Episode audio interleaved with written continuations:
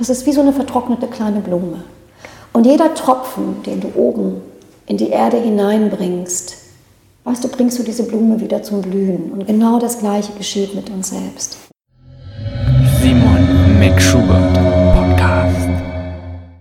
Hi, Simon Schubert hier. In dieser Episode kannst du mich mit der Heilpraktikerin Sabina hören. Äh, sie hat die Praxis sehr gut zu dir selbst, eine Praxis über ganzheitliche Psychotherapie und energetische Heilarbeit. Wir sprechen über Heilung, Arbeit mit dem inneren Kind und ganz allgemein, wie vergangene negative Erfahrungen unser heutiges Verhalten und Denkweisen beeinflussen können. Äh, ein Thema, welches wirklich für jeden von Bedeutung ist. Los geht's. So ein bisschen, weißt du, wie diese. Nee, nee, nee. Darum, du musst das Ganze gar nicht aufhaben, nur wenn du willst. Ähm, Ach, ich probiere das so ein bisschen. und du kannst es heute absetzen jederzeit. Aber ich darf es auch absetzen. Ne? Jederzeit. Jederzeit. Ähm, ich bin ja neugierig auf alles. ähm, du hast sicherlich ja nicht von Anfang an hier in der Art und Weise gearbeitet, sondern was, was waren so irgendwie bedeutende Erfahrungen für dich, ähm, wie du mit der Zeit dann jetzt dazugekommen bist, was du jetzt machst zu deiner Arbeit. Das hat sicherlich einen Prozess, ja, der eventuell auch sehr interessant sein kann, einfach zu hören. Simon, das ist ein sehr langwieriger Prozess gewesen. Und ähm, puh, wenn ich da jetzt nochmal so zurückblicke, wann hat es eigentlich begonnen? Also ich habe schon relativ früh, schon relativ früh, ich, wie alt war ich da? Ich glaube so 30, da fängt es schon an. Also ich war schon 1995, 96 war ich schon im Schweigekloster im Vipassana und habe ein Vipassana-Retreat gemacht und habe zehn Tage geschwiegen und habe vorher, ich glaube zwei Jahre vorher, durch einen Zufall, die es ja nie gibt, bin ich zum, zu den fünf Tibetern gekommen, also zum Yoga. Und ähm, das war, wenn du so willst, so eine Art Initiation, wie so ein Schlüsselerlebnis, was ich auch hatte. Und für mich war relativ früh klar, also meine Seele hatte schon ihren Auftrag, ihren Plan schon ganz früh. Nur war ich halt selber noch sehr gefangen in mir. Also ich war noch nicht so in diesem Bewusstsein wie heute, sondern ich habe wirklich gesucht. Ich habe einfach unglaublich viel gesucht. Und mit jeder Suche, weißt du ja, irgendwie halt sind Antworten natürlich auch überall. Ich sehe das natürlich aus der heutigen Perspektive als ein unglaubliches homogenes Ganzes. Das heißt, die Dinge warten auch auf dich. Du hast zwar auf einer unbewussten Ebene, hast du vielleicht den Wunsch oder du möchtest dich entfalten. Das war schon bei mir auch ganz früh da, weil ich halt eben sehr viele traumatische Erfahrungen gemacht habe als Kind. Und ähm, ich denke, meine erste Depression hatte ich mit, mit 13, würde ich sagen. Ich glaube, meine zweite Depression hatte ich mit 18 ähm, und fühlte mich schwerstens dissoziiert. Also ich war nicht in meinem Körper drin, ich war nicht wirklich bei mir, auch wenn ich ein absolutes äh, Powerbündel war. Also so, wenn mich jetzt andere Menschen kennengelernt haben, die hätten nie gewusst oder gedacht, dass ich so innerlich zerrissen oder zerbrochen war. Mir ist das aber ehrlich gesagt auch nicht so bewusst gewesen, weil das wird einem erst mit im Laufe der Zeit bewusst, wenn man merkt, dass man irgendwie nicht so richtig ins Leben kommt. Und das war bei mir der Fall, einfach, dass ich gemerkt habe, ich komme immer wieder in so einen in einen sehr schönen Moment, wo irgendwie alles sehr gut läuft, wo ich dann irgendwie auch äh, einen tollen Job hatte irgendwie und einen tollen Freund und alles war rund und immer wieder ähm, habe ich festgestellt, also im Laufe der Zeit, dass ich das immer wieder alles zerstöre. Und irgendwie so nach dem dritten, vierten Mal, wenn es sich wiederholt, ich glaube, da fängt man an nachzudenken. Und das war dann bei mir der Fall. Aber ansonsten bin ich mit einem ganz großen Auftrag schon hier irgendwie auf die Welt gekommen. Und ähm, genau, und war ja dann schon 96, da war ich ja knapp 30, genau, 97, 30, war ich im, äh, im, im Center und habe in zehn Tage Schweigemeditation gemacht und habe danach dann auch wirklich ein unglaublich straightes und schon zu dem Zeitpunkt würde ich auch sagen, ein sehr spirituelles Leben geführt. Ich bin jeden Morgen aufgewacht, aufgestanden, habe Anapana gemacht, eine Stunde lang. Also das lernst du ja dort auch beim Vipassana. Ich habe sagenhaft viel Sport gemacht, viel Yoga, ähm, bestimmt drei, viermal die Woche, Kundalini, dreimal die Woche in Hamburg in dieser sehr, sehr tollen Kaifu Lodge. Ich weiß nicht, ob die dir was sagt, aber so das ist das, sage ich auch heute noch, so wirklich das Nonplusultra-Fitnessstudio mit Swimmingpool innen, außen und großartigen Lehrern. Und ich habe dann eben halt auch den Kim damals kennengelernt, der hat Kundalini gemacht im ja, und dann war aber auch schon relativ früh bei mir, ich, genau, ich war in Berlin 95, habe da schon bei der Eröffnung der Friedensuniversität als Volontär mitgearbeitet und habe schon zu dem Zeitpunkt diese Größen von damals wie Dan Millman, Pfade des friedvollen Kriegers, der auch dieses Buch geschrieben hat, dem Dalai Lama bin ich schon zu dem Zeitpunkt begegnet. Also ich, irgendwie war das schon abzusehen. Ne? Nur man ist halt einfach äh, noch nicht so ganz klar mit dem, was ist. Und ähm, genau, und dann bin ich auch nach Hamburg und dann war eben wie so diese intensive Kundalini-Phase, sehr viel Yoga. Und ich habe ja ein Modedesign, einen Letteverein abgeschlossen, habe dann irgendwann im Bereich Grafikdesign geswitcht. Das war dann irgendwie so, so ein persönlicher Weg. Hm, aber ich habe mich immer wieder unglaublich stark getrieben gefühlt. Das war schon auch 95, 96 habe ich sehr viel geschrieben und habe immer das Gefühl gehabt, ich müsste die Welt verändern. Das war ganz früh angelegt schon in mir, dass ich das Gefühl hatte, ähm, ich habe auch damals schon irgendwas geschrieben von ganzheitlicher Kommunikation und wie wichtig das ist, irgendwie, dass man zum Beispiel innerhalb eines Unternehmens, dass, es, dass alle wertgeschätzt werden, dass es eine Corporate Culture gibt. Ne? Also ich habe das so ein bisschen eher so in die, in die eher so in dieses, äh, dieses Corporate Image mhm. in die Richtung gelenkt, habe dann irgendwann auch mir eigene Konzepte, das ist wirklich so eigene Konzepte ausgedacht wie Corporate Wellness. So fand ich irgendwie von der Office Imbalance. Ja. So meine Idee, das war ja schon relativ früh, ich glaube 2000 habe ich, ich habe ja alles ausprobiert, von Qigong bis hin zu NLP, habe damals schon ganz viele Kurse gemacht. Dann war ich bei diesem verrückten Tony Robbins, ich weiß nicht, ob der dir was, mhm. ja. bei dem war ich in Frankfurt, bin über Feuer gelaufen und irgendwann stehst du dann da mit dieser Meute von 2000 Menschen und und dann wurde die Frage gestellt, so irgendwie, was willst du von deinem Leben? Und ich wusste so ganz klar in dem Moment, ja, ich will die Welt verändern, die Welt irgendwie mit beeinflussen im positiven Sinne. ja, woher das mal so kommt. Ähm, und bei all dem, ich, hatte, ich war sehr stark, also sehr stark Vision, also visionsgeführt und geleitet. Und gleichzeitig war ich sehr gehemmt, Simon. Ich hatte schon zu dem Zeitpunkt richtig, richtig tolle Konzepte und Ideen und bin immer an mir selbst gescheitert. Ich hatte Angst. Angst, dass ich irgendwie ausgelacht werde, Angst, dass ich irgendwie nicht ernst genommen werde, weil überleg dir, das war ja jetzt auch schon vor 17 Jahren. Wenn ich da jemandem gesagt habe, du, ich mache Kundalini-Yoga, da war dann, weißt du, dann wurden die Augen so groß und so, ah, was machst du denn? Ah, okay. Und du hast auch schon eine Reiki einmal. Ah, okay, alles klar. Also es war halt noch nicht so, weißt du, in der Mitte der Gesellschaft ist es nicht angekommen.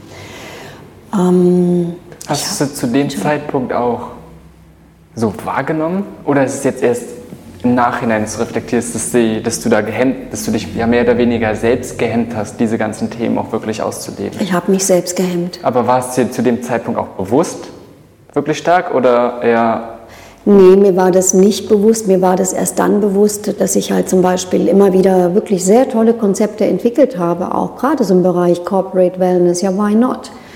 Und wenn du dir die Themen, wenn du dir die Headlines durchliest, die ich vor 17 Jahren geschrieben habe, dann könntest du die jetzt irgendwo aufhängen und alle würden sagen, yeah, ja. ich meine, das ist ein total interessantes Thema, was jetzt immer mehr kommt und ja. sicherlich noch extrem viel ja. ja Entwicklungspotenzial hat. Ja, und ich hatte ja, ich will das halt einfach auch nicht so stigmatisieren. Also ich hatte auch, ich hatte eine bipolare Erkrankung, was bedeutet, ich bin sehr stark geschwankt zwischen manischen und äh, leicht depressiven Phasen.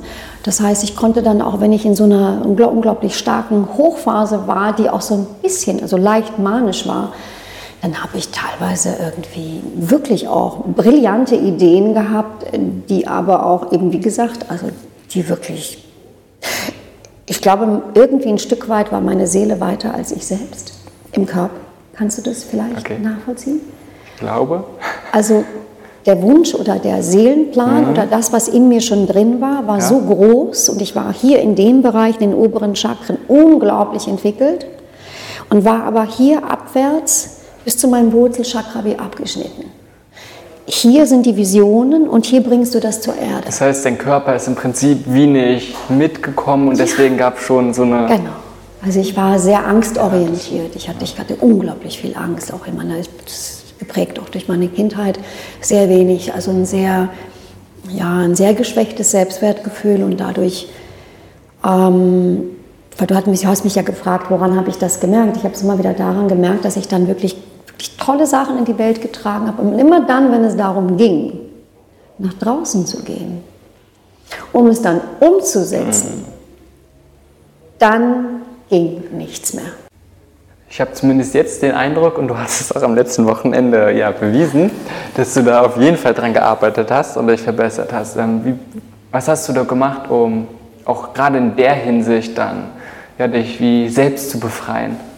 Wie ich da hingekommen bin, ja, das war ja auch die ursprüngliche mhm. Frage. Ne? Nee, nicht, nicht nur zu jetzt, so. sondern auch jetzt ganz konkret, dass du gesagt hast, ähm, Du hattest zwar diese inneren Willen mhm. und auch diese Gedanken und Konzepte, Vision. aber konntest sie einfach nicht nach außen bringen. Ja. Was hast du, an, ab einem gewissen Punkt ist es dir sicherlich bewusst gewesen, was hast du dann mhm. dafür unternommen, um ja, dich auch in der Hinsicht zu entwickeln? Und das ist eine sehr schöne Frage. Darf ich da mal ganz kurz nach innen gehen, so ein bisschen rück, rückwärts? Ähm, ich habe ja viele Ausbildungen gemacht und habe dann 2008 2008 hatte ich, man nennt das ja neu modern, ganz liebend gerne Burnout.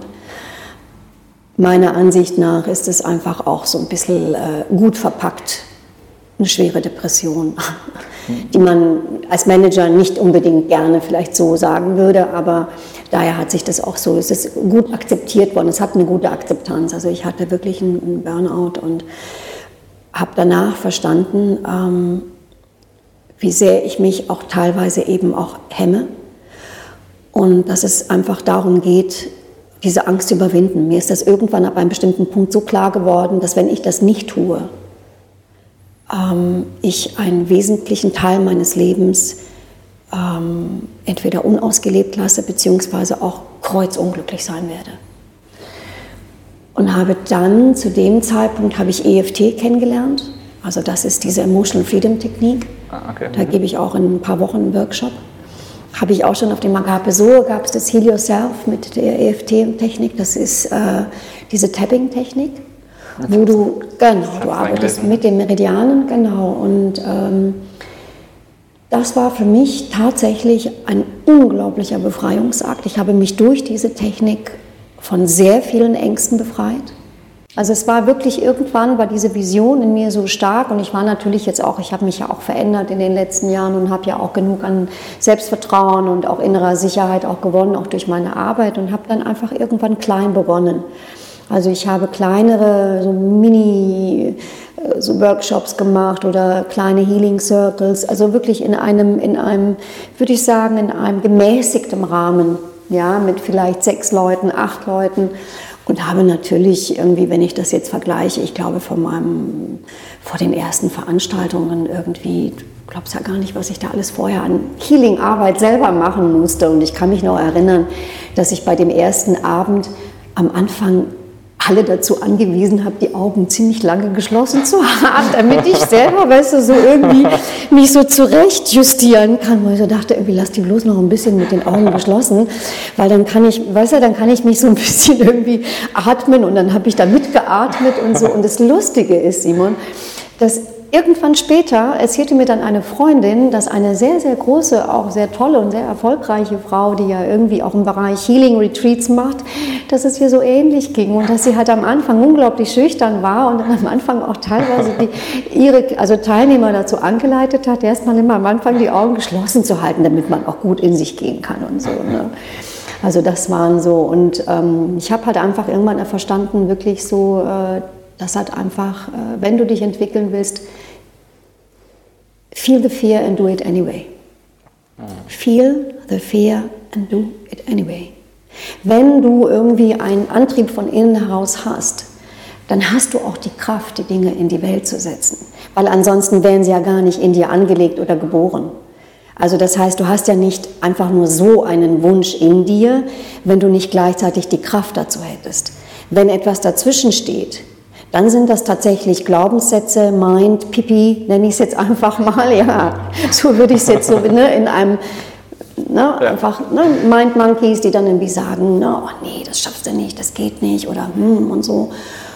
Und ähm, einfach die Komfortzone immer wieder ein bisschen mehr ausdehnen, immer wieder ein bisschen mehr strecken. Und du erfährst, und das kann ich wirklich einfach auch so bestätigend sagen, mit jedem Mal, auch wenn das vielleicht eine Überwindung war und auch wenn man ein bisschen gebibbert hat oder so, es hat sich jedes Mal gelohnt.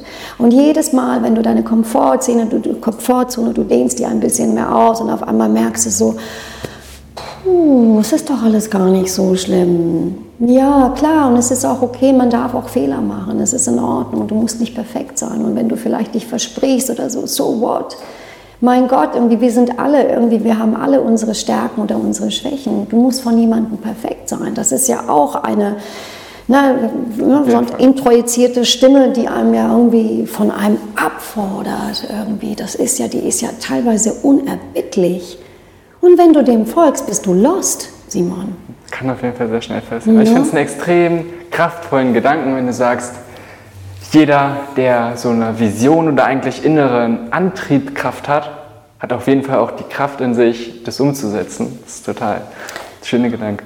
Also jetzt, wo du mir gerade so Feedback gibst, kann ich das auch, wirklich kommt es auch bei mir auch nochmal so an und ähm, es stimmt. Ja, und ich kann wirklich auch nur jedem das auch so ans Herz legen, go for it.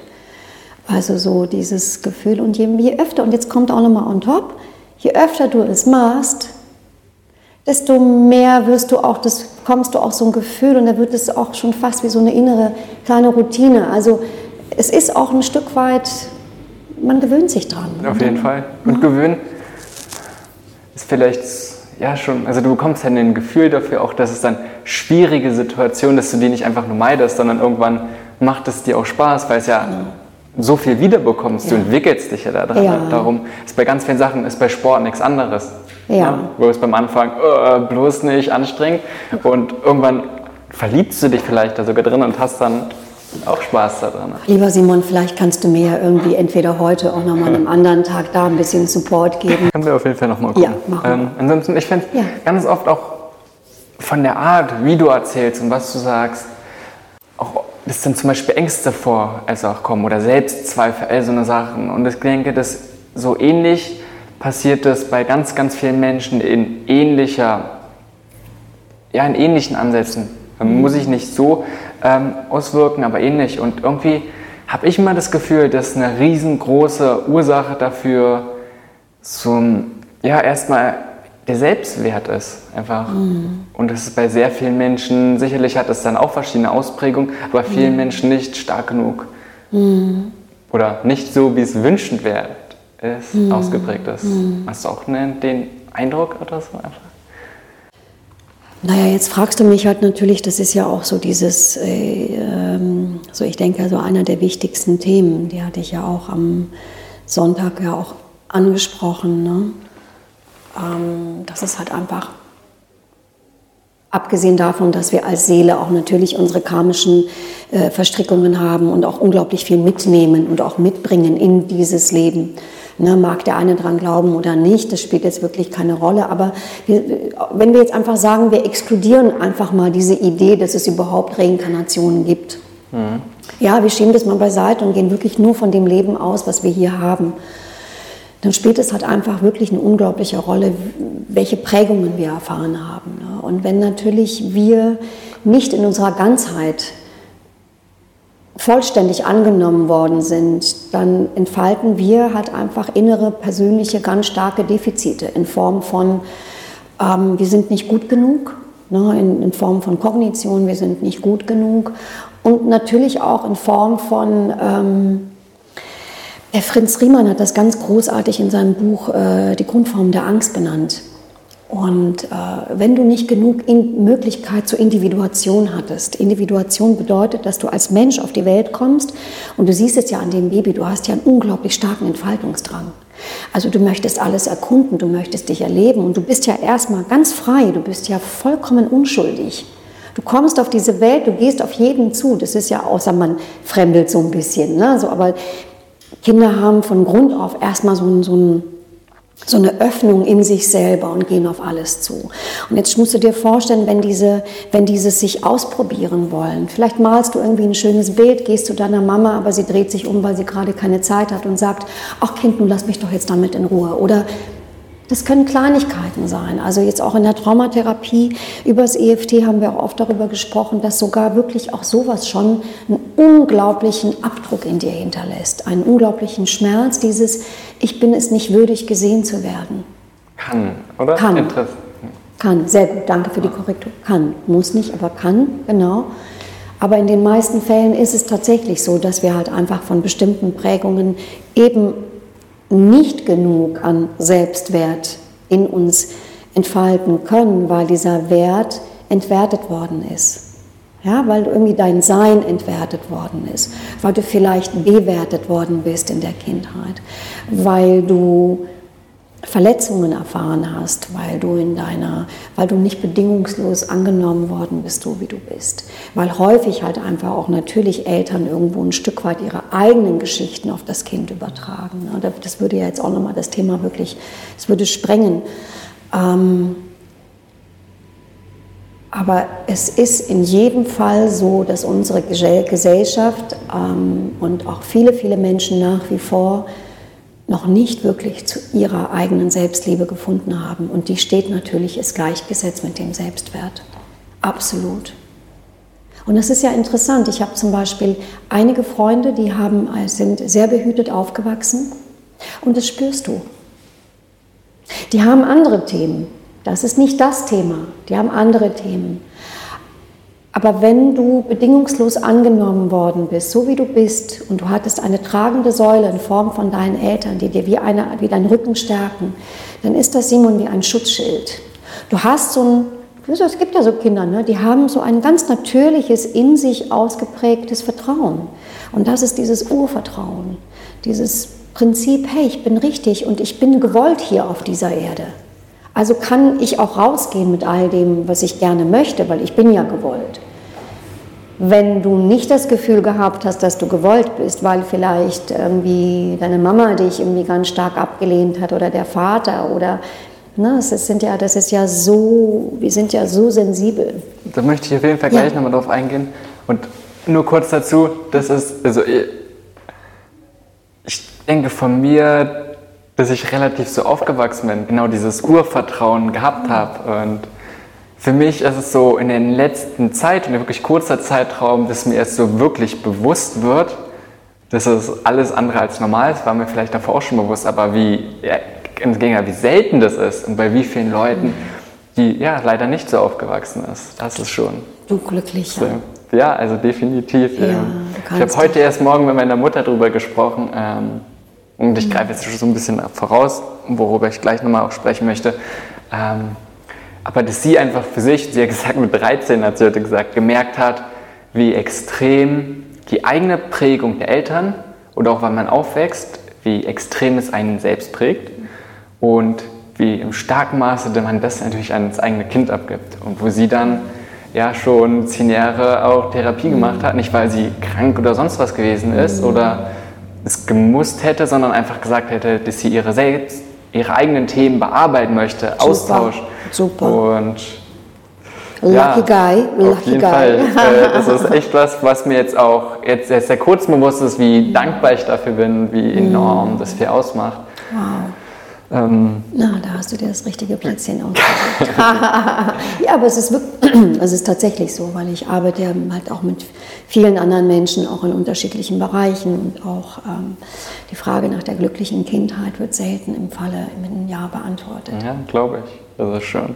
Ähm, lass uns mal trotzdem noch mal kurz einen Schritt zurückgehen. Ja, sehr gerne. Und du hast du schon gemerkt, du hast dich in sehr, sehr vielen verschiedenen Richtungen so umgeschaut, hast auch Ausbildung, Kurse gemacht, ähm, dass du eigentlich eine Art von ganzheitlicher Psychotherapie machst mhm. und sagst, du machst auch immer eine, ja, eine ganzheitlich ist sowieso immer gut, ne, weil ich mhm. immer denke, in den wenigsten Fällen macht es Sinn, sich immer nur einen bestimmten Aspekt einfach anzugucken, sondern was steckt dahinter. Ähm, von deiner Arbeit, von der Herangehensweise, kannst du dir jetzt, ohne da tief reinzugehen, einfach nur kurz so die, deine Grundverständnis, deine Grundidee davon sagen. Was für mich ganzheitlich bedeutet, oder? Ja, genau. Und, und wie du das vor allem, aber wie probierst du das umzusetzen und deinen ja, Klienten irgendwie mm. dann zu helfen dabei? Mm. Also unter ganzheitlich verstehe ich, dass Körper, Geist und Seele mit einbezogen werden in den Prozess. Ähm, bedeutet, dass ich bedürfnisangepasst arbeite.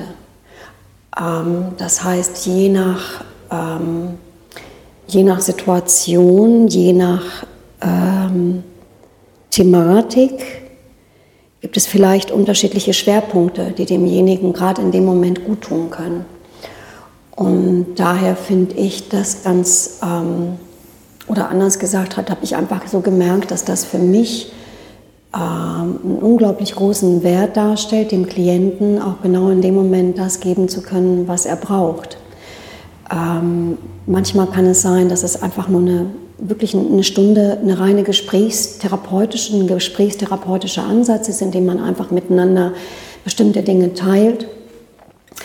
Ähm, dann gibt es aber einfach Momente, wenn der Klient reinkommt und einfach irgendwie das auch so artikuliert und wiedergibt und sagt, Mensch, ich fühle mich gerade sehr geschwächt und ich brauche einfach, ich habe das Gefühl, ich brauche gerade ein bisschen Stärkung.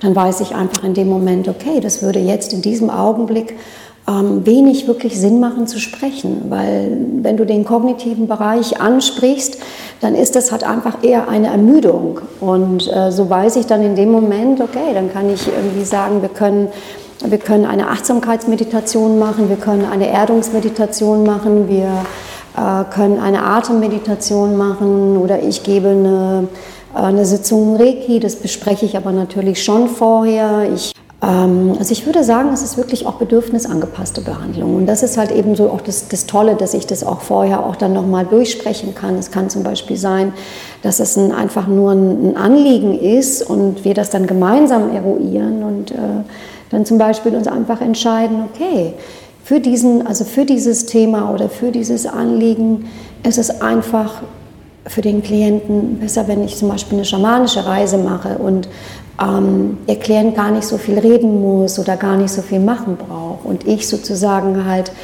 in der Arbeit mit den Spirits gemeinsam ähm, dem Klienten einen Raum öffne, in dem er sich selbst wieder revitalisieren kann und zu seinen Kräften kann. Also wichtig ist dann also schon zu gucken, einfach was die Person gerade irgendwie braucht oder ja. wozu sie gerade fähig ist, was sie genau. gerade für Themen bearbeiten kann, genau. aber sonst eben auch einfach verschiedene Themen, dass man nicht nur sagt irgendwie auf kognitiven, genau. sondern auch Geist, klar auf seelische Ebene, genau. genauso aber auch vielleicht mal nur auf körperliche Ebene arbeiten kann. Genau.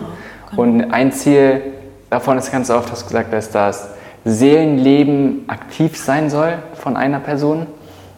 Dass das Seelenleben aktiv sein soll? Ja, und das ist weil oft geht es ja schon darum, dass man irgendwie zu sich findet, ähm, mm. dass eben gerade dieses Körper, Geist, Seele wieder eine Einheit genau, bilden kann. Genau. Und ich denke, ein ganz, ganz wichtiger Punkt davon ist, dass man sich den einzelnen Punkten noch erstmal irgendwie ja, darum bewusst wird, weil das ist auch, was ich vorhin meinte bei dir, wie mm. in den wenigsten Fällen ist man sich genau bewusst, was gerade so passiert, sondern okay, man merkt, äh, es läuft, man ist unzufrieden vielleicht mehr, oder es mm. läuft nicht so wirklich, aber mhm. woran es liegt, und dass man dann so ein Gespür dafür bekommt, zum Beispiel für das eigene Gefühlsleben, für Bedürfnisse, die man dann halt mhm. gerade hat oder für Grenzen, die ja einen von irgendwas abhalten. Ähm, das ist ein Prozess. Und wie entwickelt man das? Wie bekommt man dafür ein besseres Gespür? Was ist deine Erfahrung? Das ist ein Prozess. Also so, wenn ich das jetzt mal so rückblickend, ähm, ich habe ja durchaus auch Klienten, die ja mal auch für eine längere Zeit bei mir sind. Also man, einige sind auch, kommen regelmäßig jetzt schon über ein Jahr. Und das ist schon faszinierend, was sich da in dieser Zeit so tut. Ne? Und was sich dann auch teilweise entwickeln kann. Ähm, ich glaube, Simon, nicht, ich glaube, das wäre ja jetzt ein Glaubenssatz. Vielleicht sage ich eher, ich habe die Erfahrung gemacht, dass es sehr viel ausmacht, wie du bist. Ähm, wenn du etwas vorlebst oder wenn du selber in deiner Ganzheit bist, also ich bin auch auf meinem Weg und ich lerne jeden Tag dazu. Aber es macht einen großen Unterschied, wenn du in deiner Ganzheit bist. Weil du strahlst diese Energie nach außen und du hast einfach auch eine gewisse energetische, nennen wir es mal Souveränität oder vielleicht auch einfach so eine, so eine Ausstrahlung, die irgendwie, das ist so ein bisschen, es ist ja auch so, guck mal, jetzt sitzen wir hier gerade und unsere Auren sind auch wieder in ähm, Interaktion zusammen. Und je würden wir jetzt irgendwie mehr Zeit miteinander verbringen, würdest du automatisch irgendwie auch ein Stück weit auf einer unbewussten Ebene von mir und von dem in meinem Feld mitbekommen, genauso wie ich von dir. Und das ist eben das Interessante, dass ähm, diese, diese Prozesse teilweise sehr subtil ablaufen und ich einfach feststelle, ich bin manchmal so ein bisschen, ich sage immer so, ich habe immer so, so, wie so, wie so ein Gebetsperlenmantra, ja, und ich werde auch nicht müde, meine, meine Klienten oder auch Menschen, mit denen ich in Verbindung bin, immer wieder auch wirklich an ihre eigene Kraft, auch an das zu erinnern. Also auch immer wieder zu erinnern, dass du diese Kraft in dir hast, auch Dinge zu bewerkstelligen oder sie zu handeln. Und äh, je mehr du dich daran erinnerst, dass diese Kraft in dir ist, umso mehr öffnest du dich dafür. Und die Seele, das ist auch wieder wie so ein ganz natürlicher Prozess und Mechanismus, die steuert dann etwas dazu bei. Das heißt, man kann, das ist ein Prozess, auch jede, also jede, jede Arbeit ist ein Prozess und auch diese Bewusstseinsarbeit oder Heilung ist ein Prozess. Ähm, Aber wie können wir, ich denke, es gibt ja trotzdem Möglichkeiten, wie man den bewusst herbeiführt, diesen Prozess und voranbringt. Wie man den bewusst. Na, weil es geht ja schon darum, dass man letztendlich, es ist ja eine Art von Reflektieren auch ganz, ganz viel. Mm. Oder in sich hineinhorchen, sich mm. selbst bewusst werden. Ne? Selbstbewusstsein.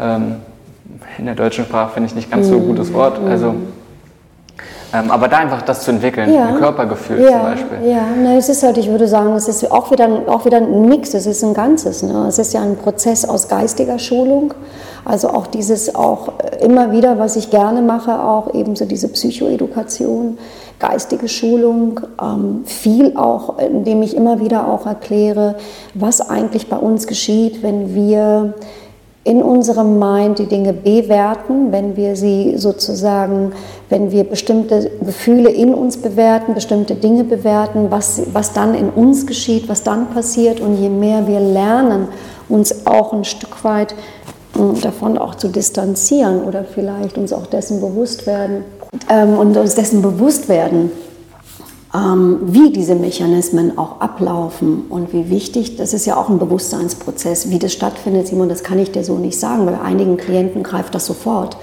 Die haben, die verinnerlichen das sofort, bei anderen dauert vielleicht dieser Prozess etwas länger, aber irgendwann, wenn du dann zum Beispiel nur einen Satz, einen prägnanten Satz sagst, wie glaub nicht alles, was du denkst, Stelle das, was du denkst, gerade jetzt in Frage als Beispiel, wenn es irgendwie eine Situation gibt und du dich einfach mal anfängst zu verwickeln mit bestimmten Annahmen und bewertest eine Situation. Wenn du sie bewertest, dann löst du ja auch wieder einen Chemiecocktail aus. Löst du einen Chemiecocktail aus irgendwie in deinem Gehirn, dann löst du ja halt irgendwie auch diesen ganzen, diese ganze Kaskade über diese ähm, HNO-Achse aus. Das heißt, du bist ja im Grunde genommen in so einem stetigen Prozess, dich selber auch zu beeinflussen mit dem, was du denkst. Und genauso wie ich dir das jetzt erkläre, erkläre ich das manchmal auch meinen Klienten, damit sie einfach auch realisieren, wie das alles miteinander in Verbindung steht. Du kannst es irgendwie in Psychoneuroimmunologie. Alles das, also ich sehe mich da mal so, so ein bisschen wie von allem, dass ich so eine Art Grundgerüst erkläre und all diese Zusammenhänge, wie eben Körper, Geist und Seele aufeinander wirken und wie das zusammenhängt, sodass die Leute sich selbst mehr und mehr ermächtigen können. Ja, für, mhm. für, mich hört sich darum erstmal, dass der Anfang schon erstmal zumindest auf, vielleicht gibt es auch körperliche, aber erstmal reflektieren ist. Weil das ist ja, was ja. du sagst, welches Thema dann und wie genau, ob es jetzt darum geht, zum Beispiel bewerten, ist sicherlich ein extremer ja. großer Punkt, genauso wie bestimmte Erwartungen immer an andere Menschen, an sich haben, an Situationen zu mm, haben. Ähm, ich glaube, der Anfang ist ja dann erstmal einfach, sich ein bisschen zurückzugehen und zu sagen, was passiert jetzt genau. mit mir, was passiert überhaupt, also genau. das zu reflektieren. Absolut, halt auch immer einfach die richtigen Fragen stellen zu können auch. Ich würde vielleicht gerne noch mal ein bisschen revidieren, also ich bin keine Körpertherapeutin. Ich glaube, was ich meine mit dem Körper, Geist und Seele ist halt einfach, dass man den Bereich des Körpers einfach nie exkludieren kann, weil in dem Moment, wenn ich jetzt denke irgendwie, hey, ich bin happy, dann löst es was aus in meinem Körper. Wenn ich denke irgendwie, oh, irgendwie, ich bin schlecht, dann löst es auch etwas in mir aus. Also ich bin keine Körpertherapeutin. Wenn ich dann äh, ähm, Reiki gebe, ist es eher eine energetische Arbeit. Aber auch da sind ja ganz schnell, also die Übergänge sind ja ganz oft fließend, Fließend, weil ja.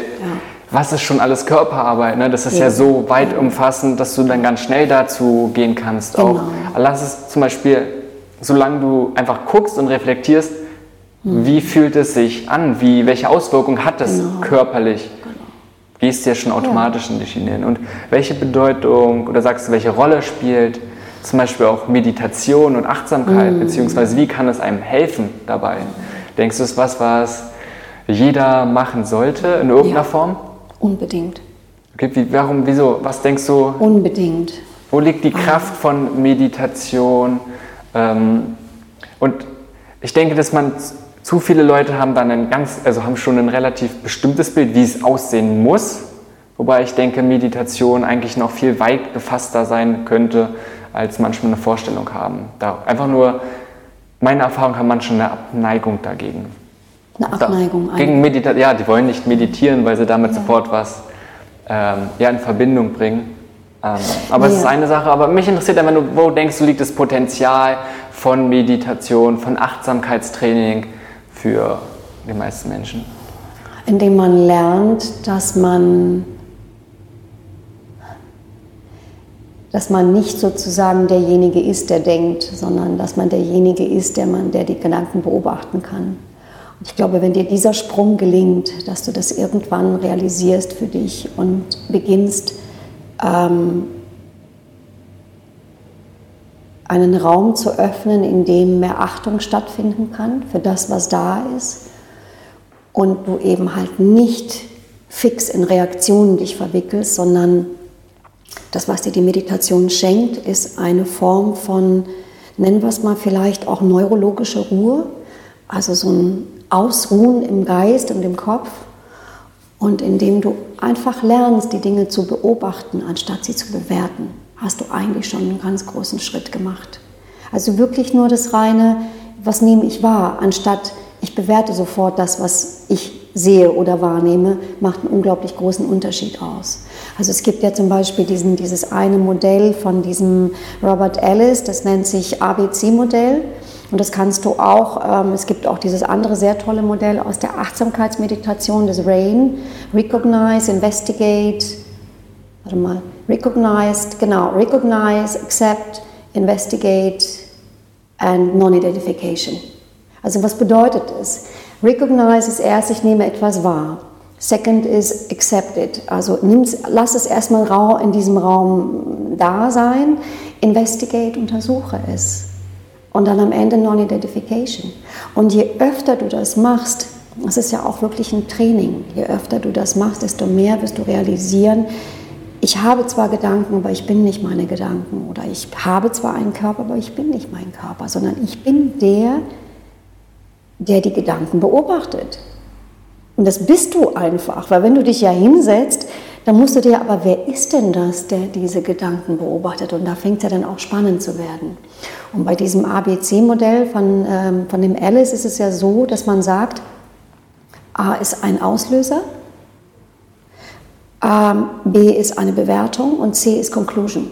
Das heißt, wenn es einen Auslöser draußen gibt und du bewertest das, dann fängst du sofort an, eine Conclusion daraus zu entwickeln, also eine Reaktion. Wenn du aber den Raum zwischen Reiz und Reaktion ausdehnen kannst, dann schaffst du sozusagen dir mehr Entscheidungsfreiheit. Du bist dann nicht mehr in diesen Automatismen gefangen, sondern du beginnst zu gucken, okay, und wie geht es mir gerade? Gut, und wenn da jetzt auch Wut ist oder wenn da auch irgendwie Unmut ist oder auch diese oder jene Gefühle, aber ich erlaube mir die erstmal anzuschauen. Ich erlaube sie mir aber auch, dass sie da sein dürfen. Ähm, und aus Erfahrung kann ich dir sagen, also das, was ähm, ist einfach, es ist eine Beruhigung. Also wenn ich regelmäßig meditiere, dann beruhigt mich das. Es bringt mich wirklich irgendwie in so ein, in so ein also ich gehe sogar fast so weit, irgendwie, dass ich sage, es ist halt irgendwie, als würde man, als würde man, äh, du, du kommst auch mit etwas Höherem in Kontakt. Also ich bin danach immer kreativer, wenn ich morgens meditiere. Ich bin intuitiver, ich bin entspannter, schlicht und ergreifend. Ich glaube, das, also klar, wie du sagst, es braucht ganz viel Training. Es braucht Training, Simon. Und das ist erstmal auch, kann genauso auch was Gutes heißen, nämlich erstmal jeder kann es Ja. problemlos machen. Und es kann ganz, ganz einfach sein. Und ich glaube auch, was du gesagt hast, zum Beispiel, es geht nicht nur darum, irgendwie Gedanken, sondern auch einfach von den Emotionen, Mhm. dass man nicht hilflos ausgeliefert ist und immer nur reagiert, sondern einfach wie so eine, ja, erstmal wie, eine- wie einen inneren Abstand. Du hast ja gut beschrieben mit dem Beobachten. Genau, genau. Ähm, Zum was Zeugenbewusstsein genau, und was, könnte man das auch nennen. Und was ganz und gar nicht bedeutet, dass die Schwäche der Emotionen dann abnehmen muss. Ne? Dass du dadurch sagst, du distanzierst dich völlig von denen äh, oder schottest dich ab, sondern Hm. sie sind genauso noch da. Du nimmst sie nur wahr und dann kannst du sie ausleben oder sagst, okay, ist vielleicht was Negatives, was mir eher Schmerz verursachen würde. Ähm, Gibt es vielleicht Gründe dafür und dann kannst du einfach nur besser damit umgehen. Genau, Und das, denke ich, ist einfach ein riesengroßes Potenzial, wo ja, jeder davon profitieren. Ja, es gibt ja da auch unzählige wissenschaftliche Studien ja auch mittlerweile, auch gerade was diese MBSR-Methode auch anbetrifft. Gut, ich meine, das ist ja auch nur ein, ein Ab Ableger, wenn du so willst, irgendwie halt von all den anderen Meditationen. Aber es gibt ja wirklich, ich denke, das, was der Jon Kabat-Zinn irgendwie in die Welt gerufen hat, das ist schon ganz toll, weil er das ähm, dadurch auch, auch wieder ein Stück weit mehr in die Mitte der Gesellschaft gebracht hat. Und es gibt wirklich mittlerweile ist ja auch die Wissenschaft hat ja auch was Gutes an sie für sich.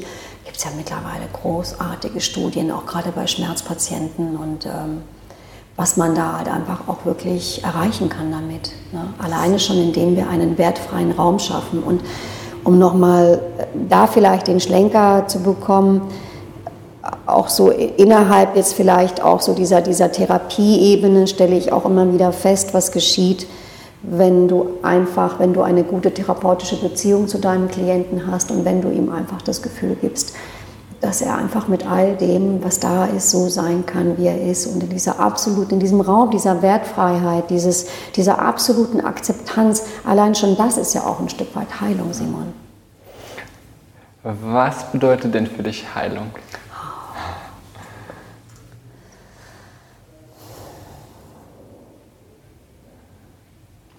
Vollständigkeit und Ganzheit mit sich selbst und mit seiner Seele. Das ist für mich Heilung.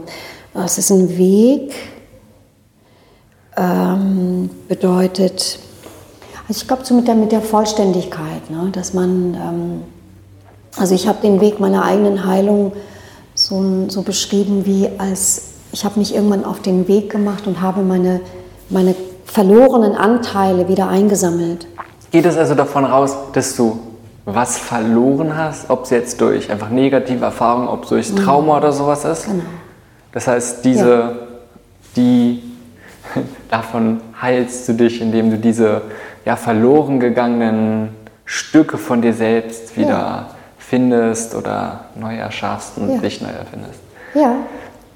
Also du kannst es ja zum Beispiel im Schamanismus, ist es ja auch, werden diese, diese Wortbedeutungen auch tatsächlich so als solches auch benutzt und es ist auch so. Also wenn du, wenn du in, in einer, wir haben ja in der Psychotherapie sprechen wir ja immer von, von Dissoziation oder von Abspaltung von Gefühlen und die dann einfach so stark ins Unterbewusstsein abgespalten werden, dass du eben halt ganz schwer rankommst. Ne? Und daher geht ja auch der Weg der Heilung auch ein Stück weit zurück in die Vergangenheit, wo man in bestimmten Situationen eben sich abgespalten hat von einem wichtigen Anteil, von, einer, von einem wichtigen vitalen Aspekt, Aspekt als Gefühl, dass du, was du ansonsten dir zu eigen war. Nenn es irgendwie vielleicht das Gefühl, das Bedürfnis, irgendwie dich selber schützen zu können. Wenn, wenn das irgendwann sozusagen nicht mehr existiert, dann bist du schutzlos und dann können dir halt einfach ganz viele Dinge passieren. Im Schamanismus sprechen wir ja darüber, dass wirklich, und das ist auch so, Seelenanteile sich auch abspalten und dann irgendwann auch verloren gehen. Und deshalb geht man ja auch auf die Reise. Das ist, wenn du so willst, die Kardinalsübung irgendwie halt im Schamanismus ist eben halt einfach die schamanische Reise, wo du dann mithilfe der Spirits auch zum Teil Seelenanteile zurückholst. Und du spürst das, Simon. Du fühlst das. Ich habe selber schon irgendwie auch einige genossen und du fühlst das. Du fühlst einfach in dem Moment, wenn etwas, nenn es vielleicht auch in eine höhere Ordnung gebracht wird. Es ist ja zum Beispiel auch bei den systemischen Aufstellungen oder bei den systemisch-schamanischen Aufstellungen, die habe ich sehr häufig auch mitgemacht. wenn etwas in der Familie stigmatisiert oder ferngehalten wird und du die Möglichkeit hast, durch Rituale das sozusagen wieder zu integrieren, das ist es auch als, als ein ganz wichtiger Aspekt, dann spürst du, wenn etwas wieder an seinen rechten Platz gebracht wird. Also aus einer höchsten Perspektive könntest du fast sagen, es muss wieder in die Liebe gebracht werden, anerkannt werden. Es muss gesehen werden. Solange es, solange es nicht gesehen wird, solange immer noch etwas abgeschoben oder ferngehalten wird, kommst du nicht in die Vollständigkeit. Das heißt, es will gesehen werden, es will vielleicht auch nochmal eine Urschmerz oder eine Wunde will beweint werden. Erst dann, wenn du sie wirklich, wenn du sie nochmal anschaust und nochmal fühlst und sagst, oh wow, okay, da ist damals etwas ganz Schlimmes passiert und ich sehe das, ich fühle das, auch wenn es mir gerade wahnsinnig weh tut, aber du bist danach freier.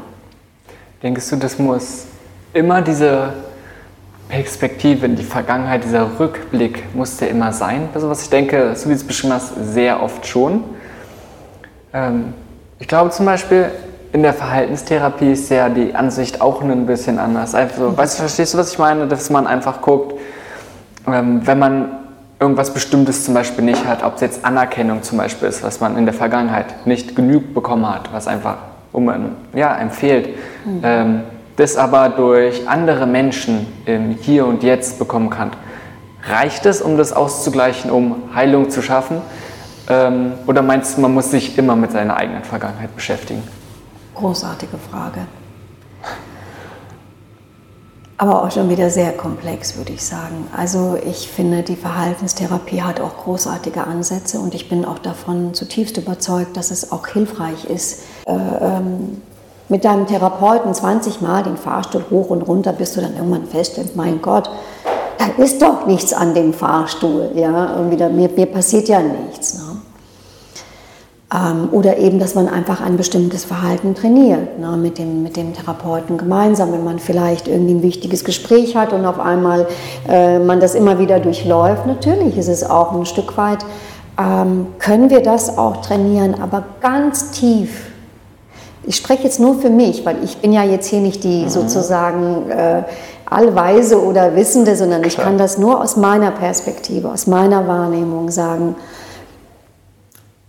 aber vielleicht auch aus einigen wissenschaftlichen Untersuchungen. Könnte ich vielleicht danach nochmal was dazu sagen, was ganz spannend ist.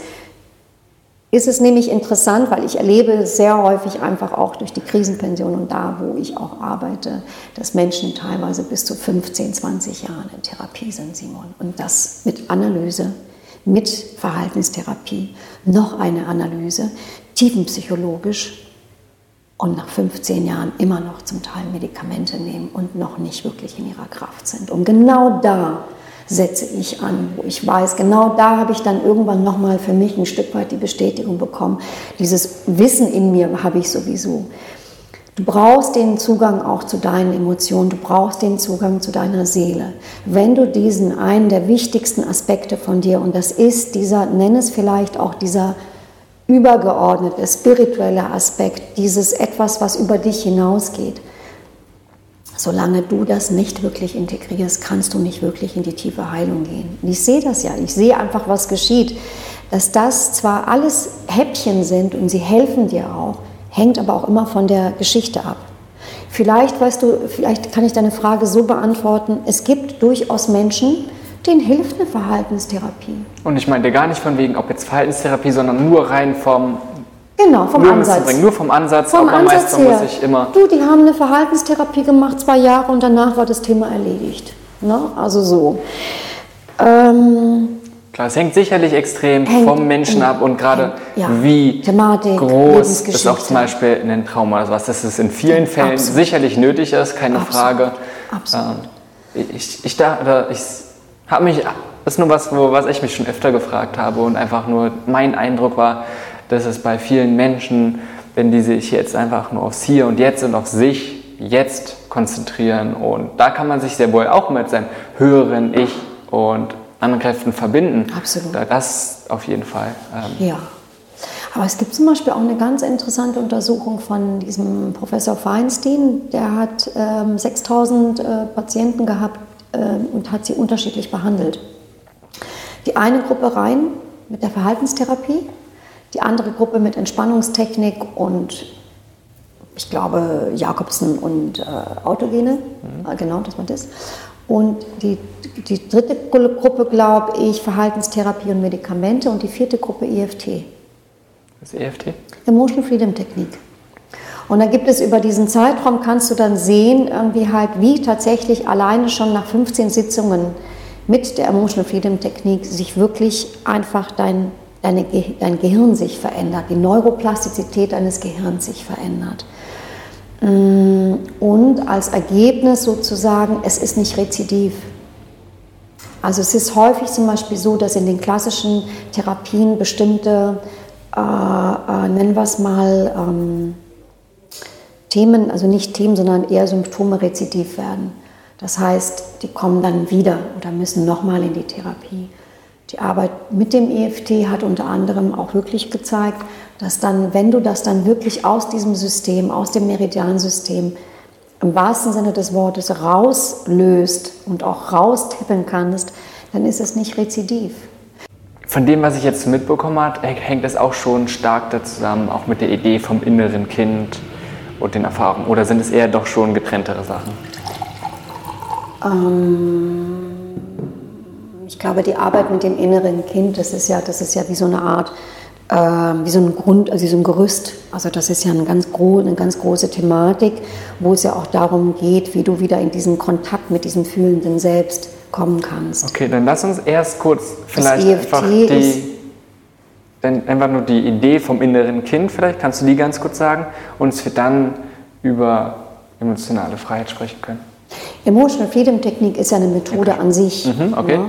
Und ähm, ich sage mal, es gibt so einen, so einen, bestimmten Leitsatz, der da irgendwie ganz stark mit in Verbindung steht. Das heißt, äh, wenn wir spezifische Erfahrungen machen, die uns sehr stark beeinträchtigen oder die uns verletzen oder wir zum Beispiel im Auto sitzen und plötzlich uns hinten jemand reinfährt, ja, das ist ja, das muss ja, das ist ja jetzt nicht irgendwas abhängig von Personen oder von Erziehungsberechtigten oder von Bezugspersonen. Du sitzt im Auto, irgendwie bist irgendwie guter Laune und plötzlich, ohne dass du irgendwie damit gerechnet hast, fährt dir von hinten jemand richtig rein in dein Auto.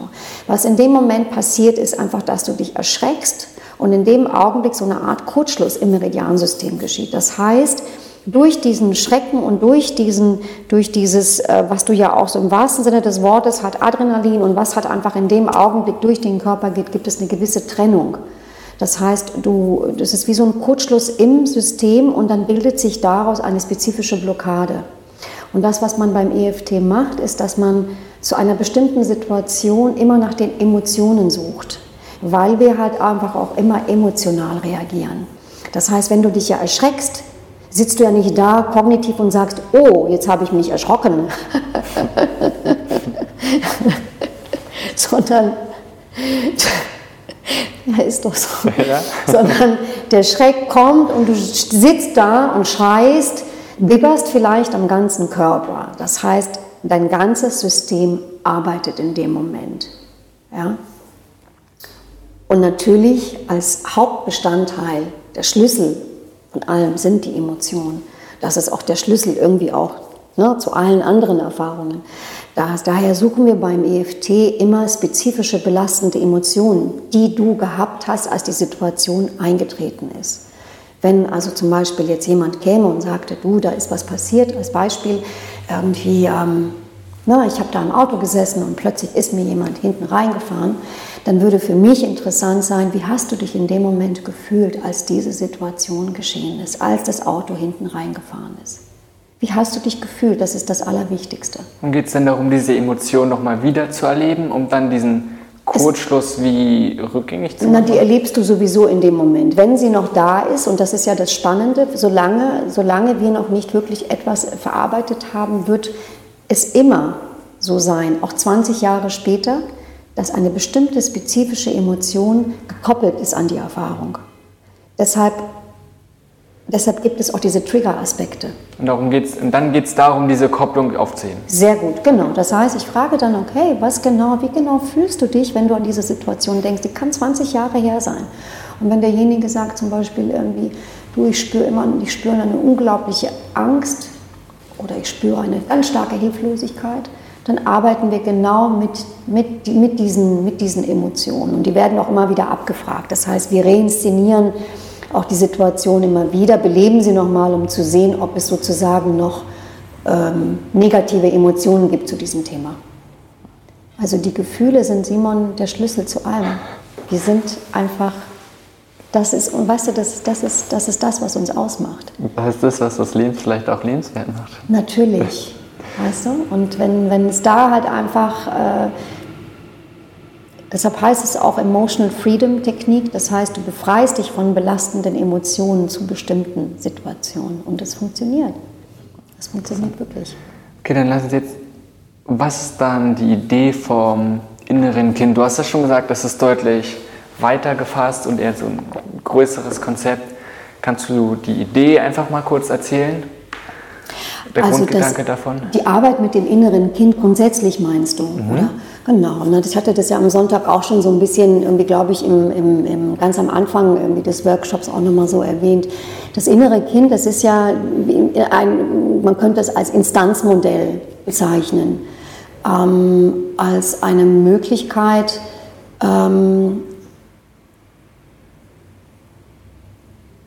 unser fühlendes Ich, den Kontakt zu unserem fühlenden Ich wieder aufzunehmen. Oder wenn dieser Kontakt, was ja in häufig eben halt in häufig auch so ist, dieser Kontakt entweder unterbrochen ist oder nicht mehr vorhanden ist, dass man diesen Kontakt zu dieser fühlenden Instanz in uns wiederbelebt, also wieder aktiviert. Mm, das innere Kind, das ist, das ist der vitalste Aspekt, den es gibt in uns. Das ist auch ein Stück weit, wenn du so willst, ist er auch immer in uns anwesend. Also es gibt, wenn wir, je mehr wir in diesen, nenne es vielleicht heilsamen Dialog gehen, indem wir auch einfach auch sagen, was ist da irgendwie, wenn ich zum Beispiel jetzt wirklich nur so, na, ich möchte vielleicht mir irgendwie was zu essen machen oder ich möchte gerne irgendwie äh, irgendetwas in die, in die, irgendetwas unternehmen oder so, wenn ich mich einfach frage, wonach fühle ich mich eigentlich?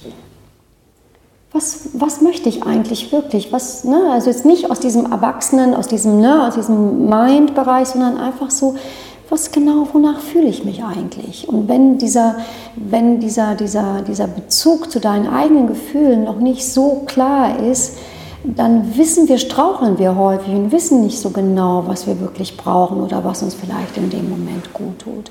Und daher ist auch dieses, dieses Konzept auch des inneren Kindes, führt uns letztendlich halt über diese, diese, vielleicht, wenn du so willst, auch Abtrennung, die mir vielleicht einige Menschen auch ganz stark erfahren, wieder zurück über eine Auflösung bestimmter spezifischer Widerstände, indem wir einfach in die Eigenverantwortung gehen und wenn du so willst, für unser inneres Kind gut sorgen, also für diese Instanz, für das Fühlen, für das Lebendigsein, für den Bereich unserer Kreativität, also alles, was damit mit diesem, nenne es übergeordnetes Konzept zusammenhängt. Das heißt, alles, wo, ja, was in uns ist, wo wir halt nicht ständig auch wieder überlegen und bewerten, genau. ist es jetzt vernünftig, tut genau. es mir jetzt wirklich gut, ist es gesund oder genau. Genau. sowas, sondern einfach ja. ja, einen Impuls, der eigentlich aus uns rauskommt, den man meistens dann nicht ja. sofort den man oftmals auch nicht rational nicht nachvollziehen kann, vielleicht auch. Ne? Also es ist ja zum Beispiel irgendwie, ich wende das auch sehr häufig an, dass meine gut, ich habe eh mittlerweile einen guten Bezug zu meinen Gefühlen, also ich habe auch einen guten Kontakt zu meiner Seele. Also daher ist das für mich eh, dass ich bei eigentlich bei allem erstmal in mich kehre und mich frage, okay, was ist jetzt für mich, was fühlt sich jetzt für mich gerade richtig an? Und dann gehe ich auch damit. Und wenn ich es nicht tue, dann geht es mir nicht gut, schlicht und ergreifend.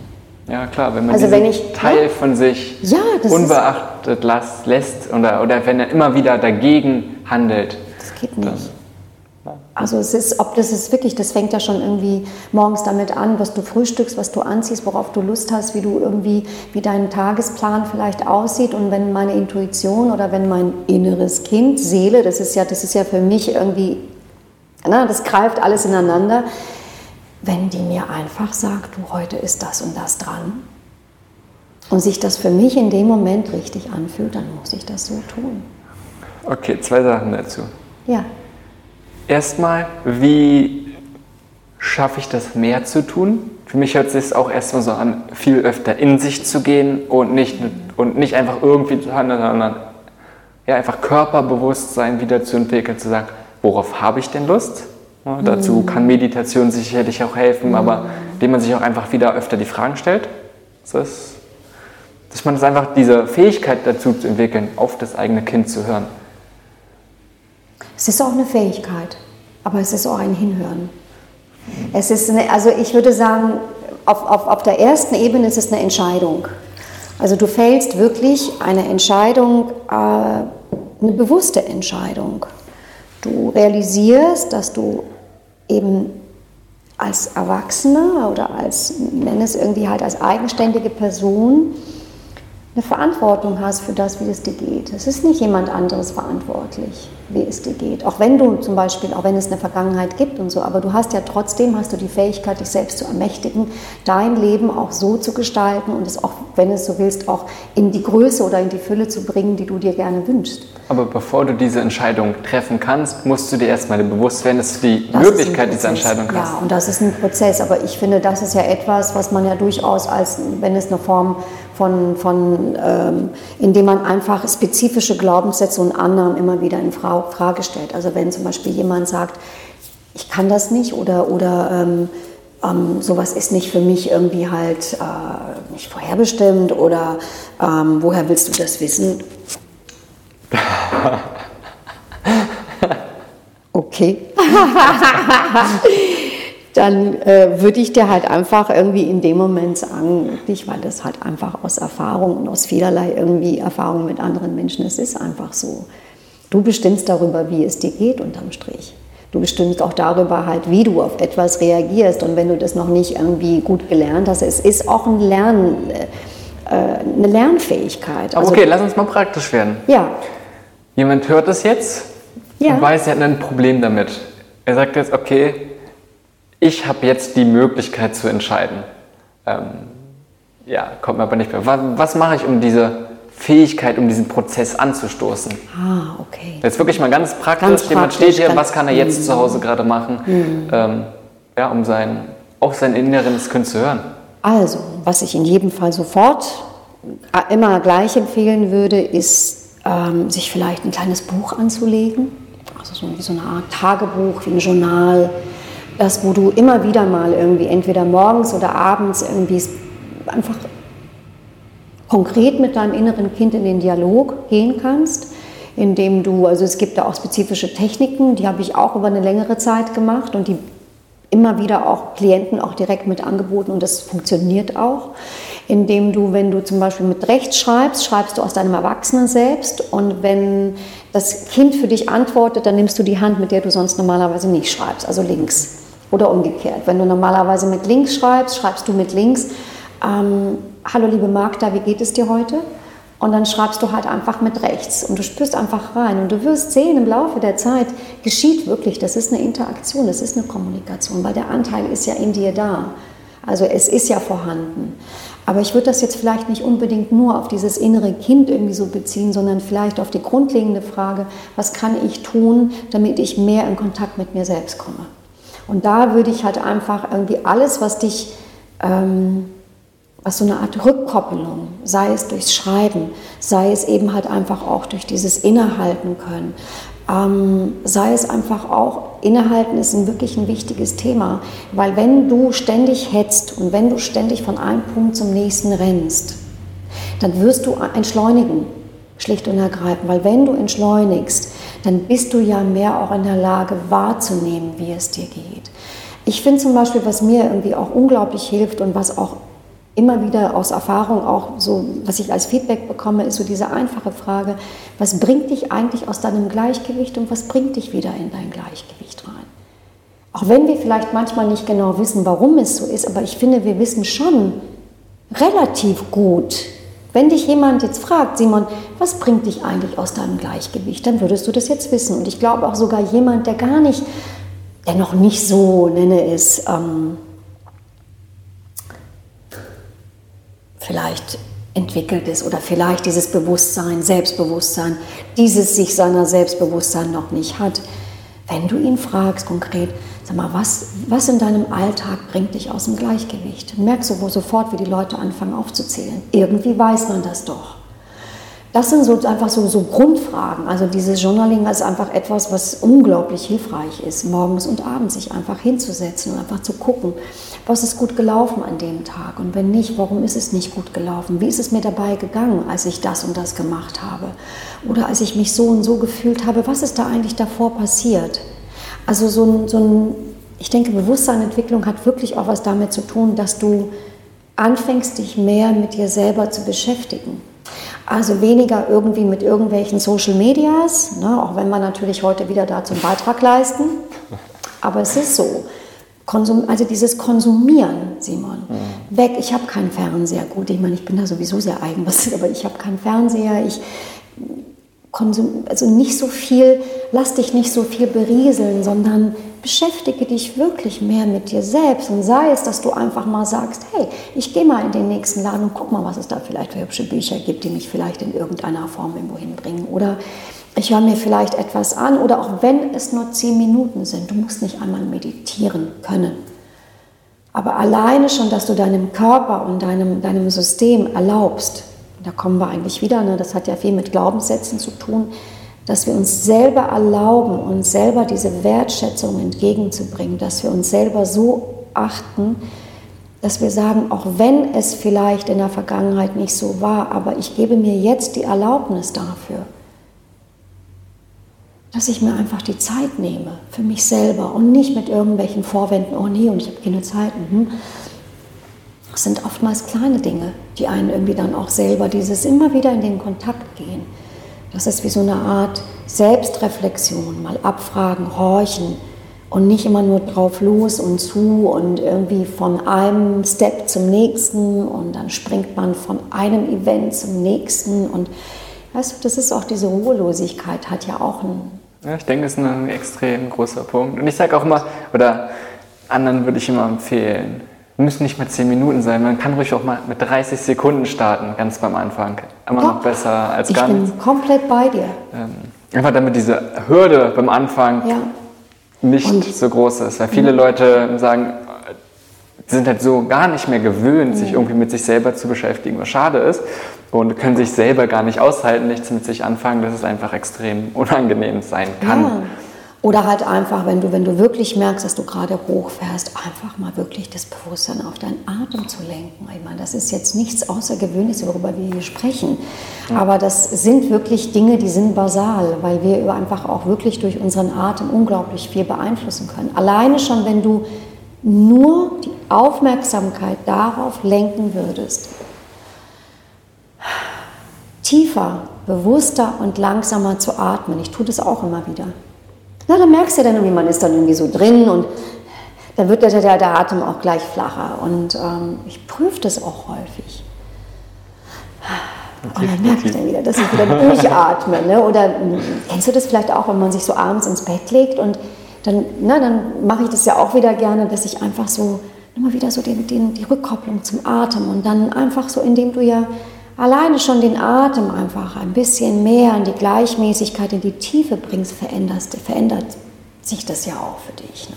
Das macht so viel aus. Ich fand auch die Sache mit dem Journal ganz gut. Wobei, ja. das, was du gesagt hast, zwei Sachen. Erstmal, also ich habe es noch nie ausprobiert, aber hört sich für mich jetzt erstmal nach einem guten Ansatz an, dass man mit der rechten und linken Hand so probiert, in Dialog zu gehen. Absolut. Ähm, aber auch andererseits, was man zusätzlich machen kann, einfach so seine Gedanken wie eine Art Tagebuch ist ja auch nichts anderes und wo es dann auch nicht, nicht mal viel sein muss, können ein paar Sätze sein, einfach nur frei raus, muss auch nicht jetzt schön formuliert sein, einfach Ach. was man so fühlt, dadurch reflektiert man es auch nochmal ganz, ganz Absolut. Anders. Absolut. Und das ist wirklich so nährend. Also das ist so nährend. Ich habe auch eine Klientin, der habe ich das dann irgendwann wirklich auch so ans Herz gelegt.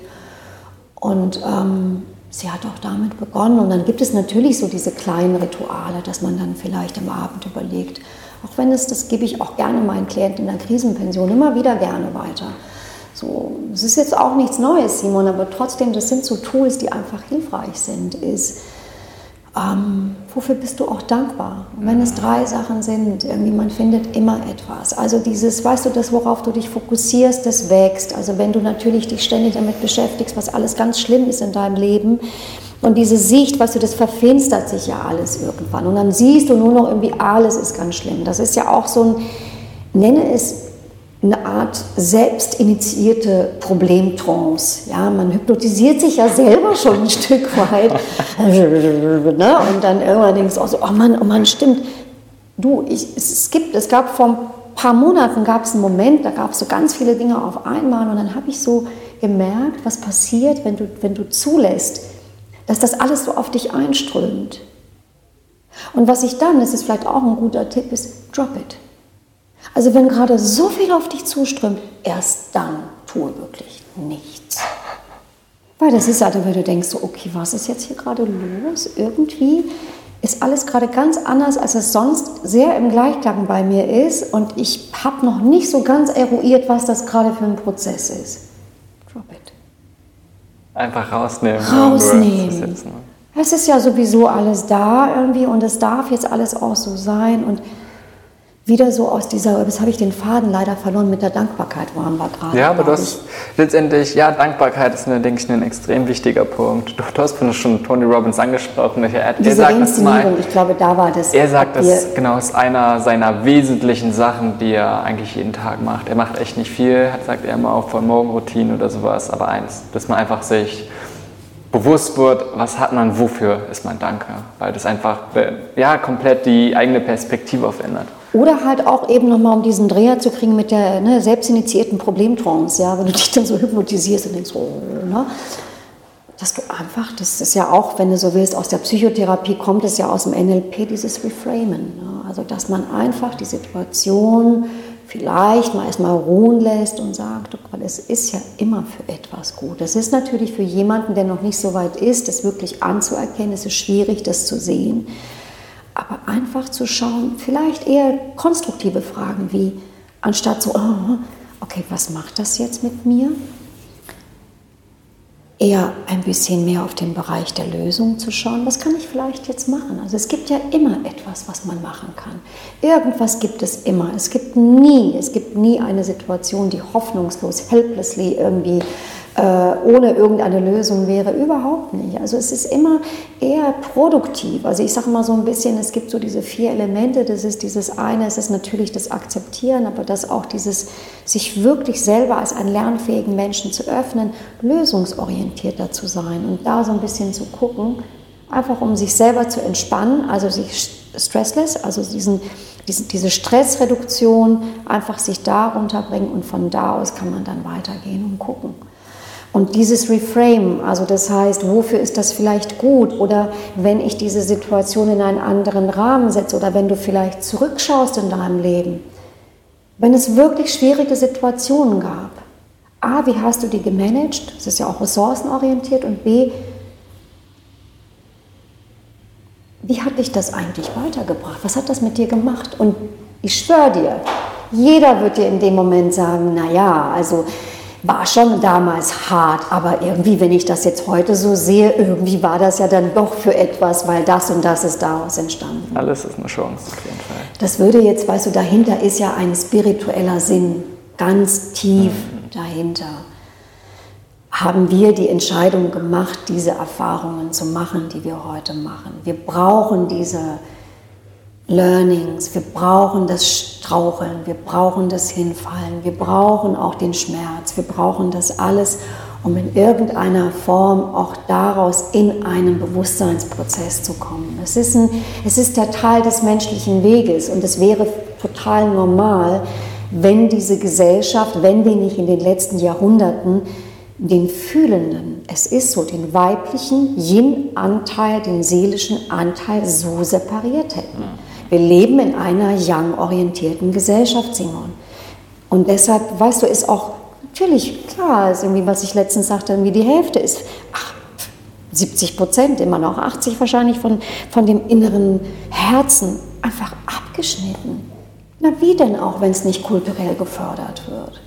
Und wenn die Kinder schon irgendwie in der Schule sitzen, acht Stunden und einfach im Grunde genommen, gut, da hat sich jetzt auch Gott sei Dank schon einiges geändert, aber es ist halt einfach, wir waren sehr ratioorientiert. Das heißt, wir haben in den letzten Jahrzehnten und Jahrhunderten das Ego gefüttert. Das ist eine, das ist eine Sache, die jetzt auch seit kurzem ja, mir krass bewusst geworden ist ähm, und für mich ein ganz großes Thema ist, gerade was du sagst, ähm, dass wir in der Gesellschaft leben und ich muss sagen, so wie ich mein Leben auch gefühlt habe, sehr stark genau an diese männlichen Attributen, was... Ja. Ähm, ja, wo es viel so um Erfolg, um Tun geht, um was zu machen.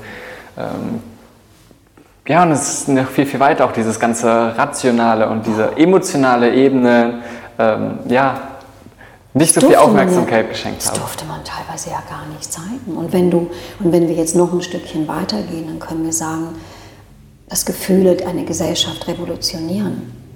Zustände komplett revolutionieren. Weil wenn du wirklich im Einklang mit deinen Gefühlen lebst, dann kommst du raus aus der Tendenz, wie ein, wie ein Roboter oder mechanisiert Abläufe, bestimmten spezifischen Abläufen folgen zu können. Wenn du wirklich im Einklang mit deinen Gefühlen lebst, dann bist du nicht mehr in der Lage, irgendwie ständig ultra zehn Stunden lang mega straight zu sein, sondern Du fängst an, irgendwie dein Leben irgendwie drumherum eigentlich zu gestalten. Und das ist der, deshalb sage ich, werden Gefühle und das Herz werden diese Gesellschaft revolutionieren und auch das Leben hier auf der Erde. Also es geht auch darum, dass wir eine Herzenskultur entwickeln alle. Und was meinst du, was dann hier unten passiert? Was meinst du, wie schön das werden kann, wie großartig, wie, ich nenne es vielleicht einfach liebevoll? Und dass man einfach das auch vor wertschätzt. Allem, und vor allem etwas, wonach sich eigentlich jeder sehnt. Wir sehen uns doch alle danach. Weißt du warum?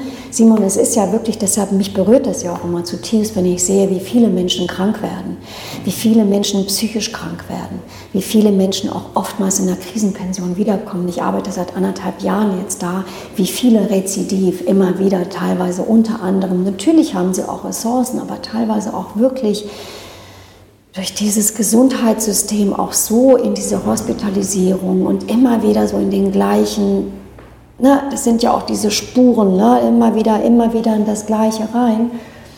Ja, stimme ich dir definitiv. Ich würde gerne noch mal kurz ja, auch wieder zurückgehen ja, zum gerne. inneren Kind. Und zwar hast du am Wochenende gesagt, jeder kann eine schöne Kindheit nachholen. Oder es ist nie zu spät für eine glückliche Kindheit eine glückliche Kindheit zu haben. Ja. Ja, oder so stimmt, das trifft nochmal viel näher. Ähm, was meinst du damit? Naja, ich muss dazu sagen, halt irgendwie, also ich fühle mich dem Satz sehr nah, auch wenn er nicht von mir ist. Mhm. Ja, also das ist, äh, ich glaube, es gab diese zwei Sätze, wie wir als Kind behandelt worden sind, so behandeln wir uns selbst. Und der andere Satz war, es ist nie zu spät, eine glückliche Kindheit zu haben. Und ähm, Du kannst dir das wieder zurückholen, was dir in der Kindheit, was in der Kindheit verloren gegangen ist.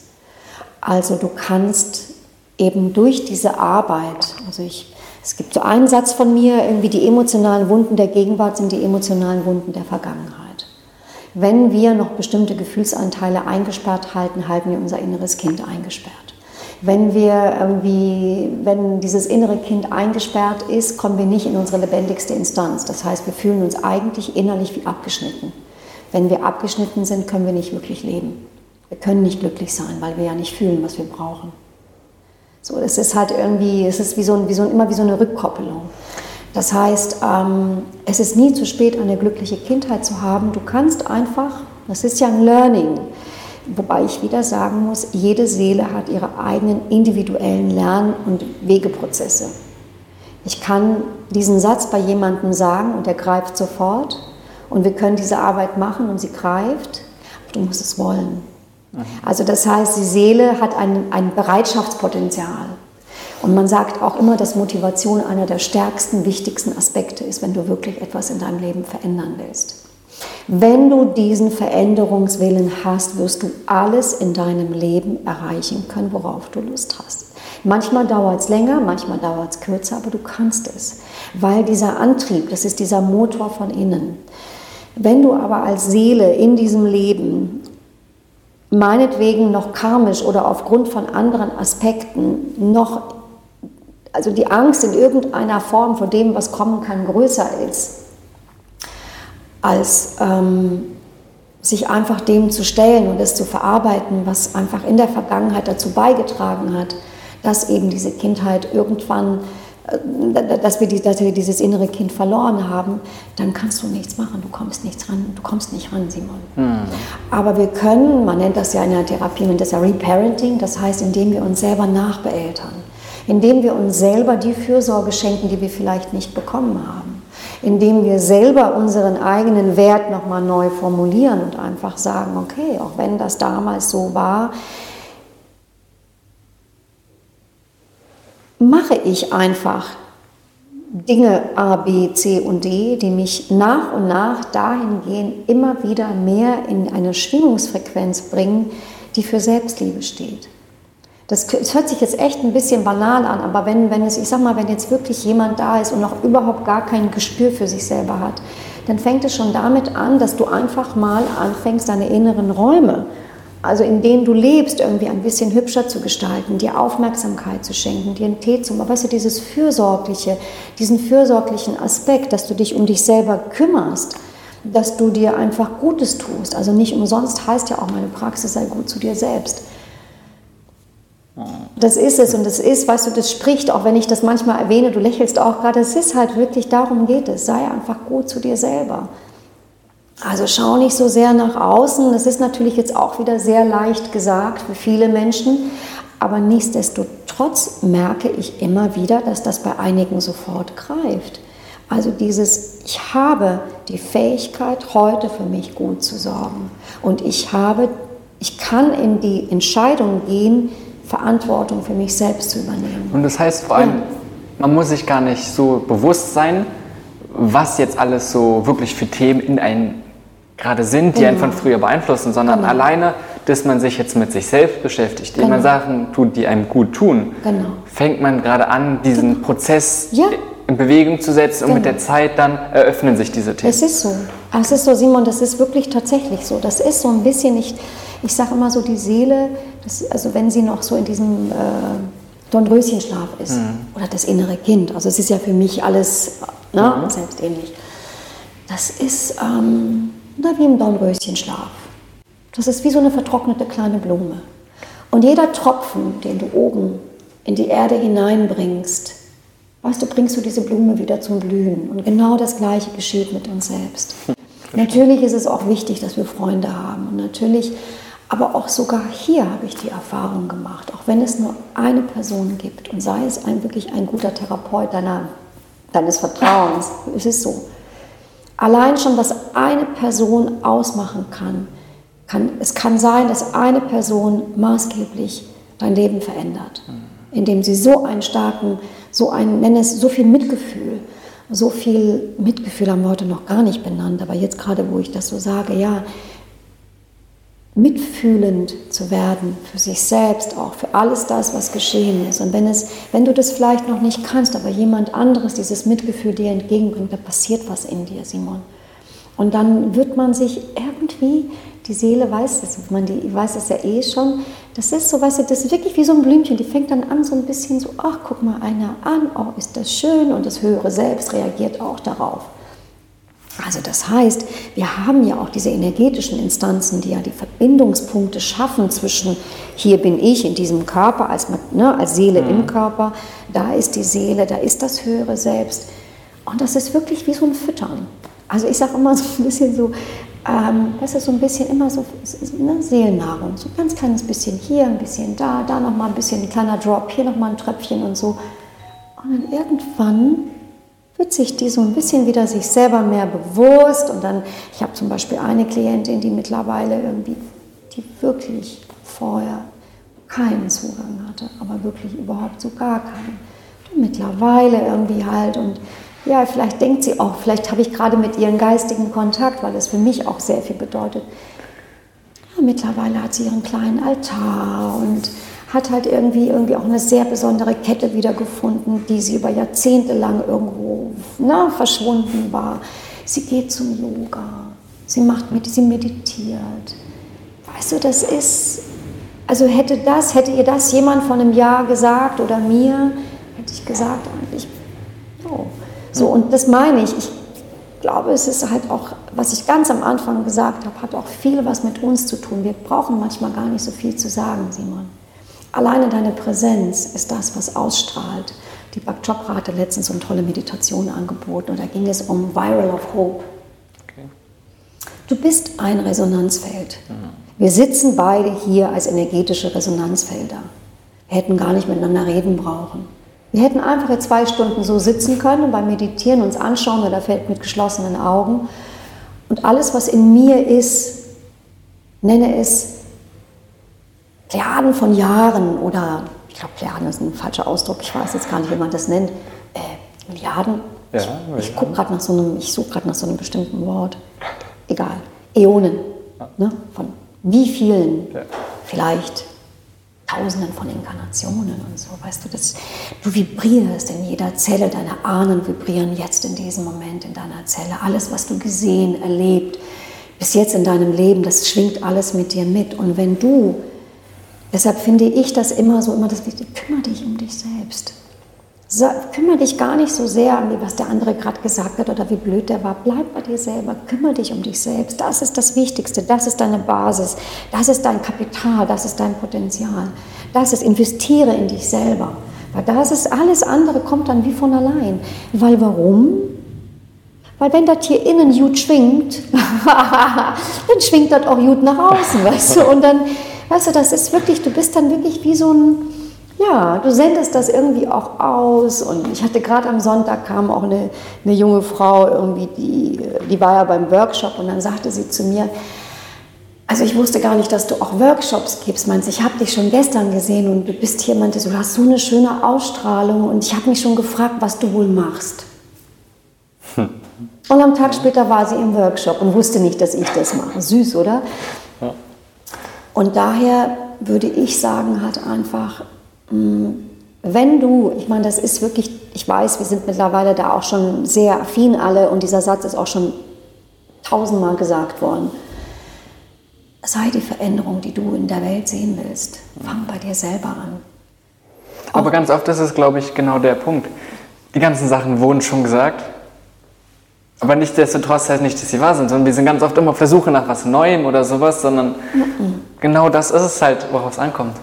Es ist auch, wenn du auch gerade jungen Menschen, also ich bin ja jetzt nicht mehr so die Jüngste, ähm, ich habe ja auch immer wieder Kontakt zu jüngeren Menschen und mich berührt das ja auch immer ganz stark. Und äh, mein, du bist ja jetzt, ich könnte eigentlich, könnte ich auch deine Mutter sein, zur Not. Vom Alter her. Definitiv. Definitiv, das könnte hinhauen. Ja, ich habe gerade gerechnet und dann, ja, ja, oh Gott, was? Äh. Ähm, was ich unglaublich gerne einfach, ne, und es gibt ja viele Fragen, und wohin gehe ich? Und da, ne, da, ist so viel, da ist so viel da. Ich hatte es gerade am Sonntag auch mit einer jungen Frau, die war auch beim Workshop, die war auch total süß. Was mache ich und was kann ich tun und so? Und ich sage immer wieder, alles, was dich in einen tieferen Kontakt mit dir selber bringt, alles, was dich in einen tieferen Kontakt mit deiner Intuition bringt, ist das, was dein Weg dir zeigt. Du kannst zwar Impulse von außen aufnehmen, Du kannst viel von anderen lernen, aber deinen Weg wirst du nur dadurch erkennen, indem du eine Verbindung schaffst. Wie du sie schaffst, kannst du selbst entscheiden. Also alles, was dich rückkoppelt, immer wieder das Thema. Es ist immer wieder das eigene Herz. Und wenn das noch nicht so richtig summt oder noch nicht so laut kommuniziert, dann kannst du das über Karten, du kannst, weißt du, so über viele andere Dinge, indem du immer wieder, immer wieder, das ist, weil die Antworten, auch jede Antwort, Simon, findest du in dir selber. Die ist nicht da draußen irgendwo. Egal wie schwierig das manchmal ist oder egal wie diffizil. Dann nochmal kurz Päuschen. Ne? Also ich finde auch zum Beispiel Entscheidungen, wenn du manchmal nicht weißt, oh Gott, was mache ich? Drop it, loslassen, kurz Ruhepause und dann merkst du, das kommt halt von alleine. Nur du alleine weißt, was für dich gut ist. Ich weiß es nicht. Ja. Deshalb ist das auch irgendwie, weißt du, in der auch in der Therapie oder auch in der Begleitung, man macht Angebote.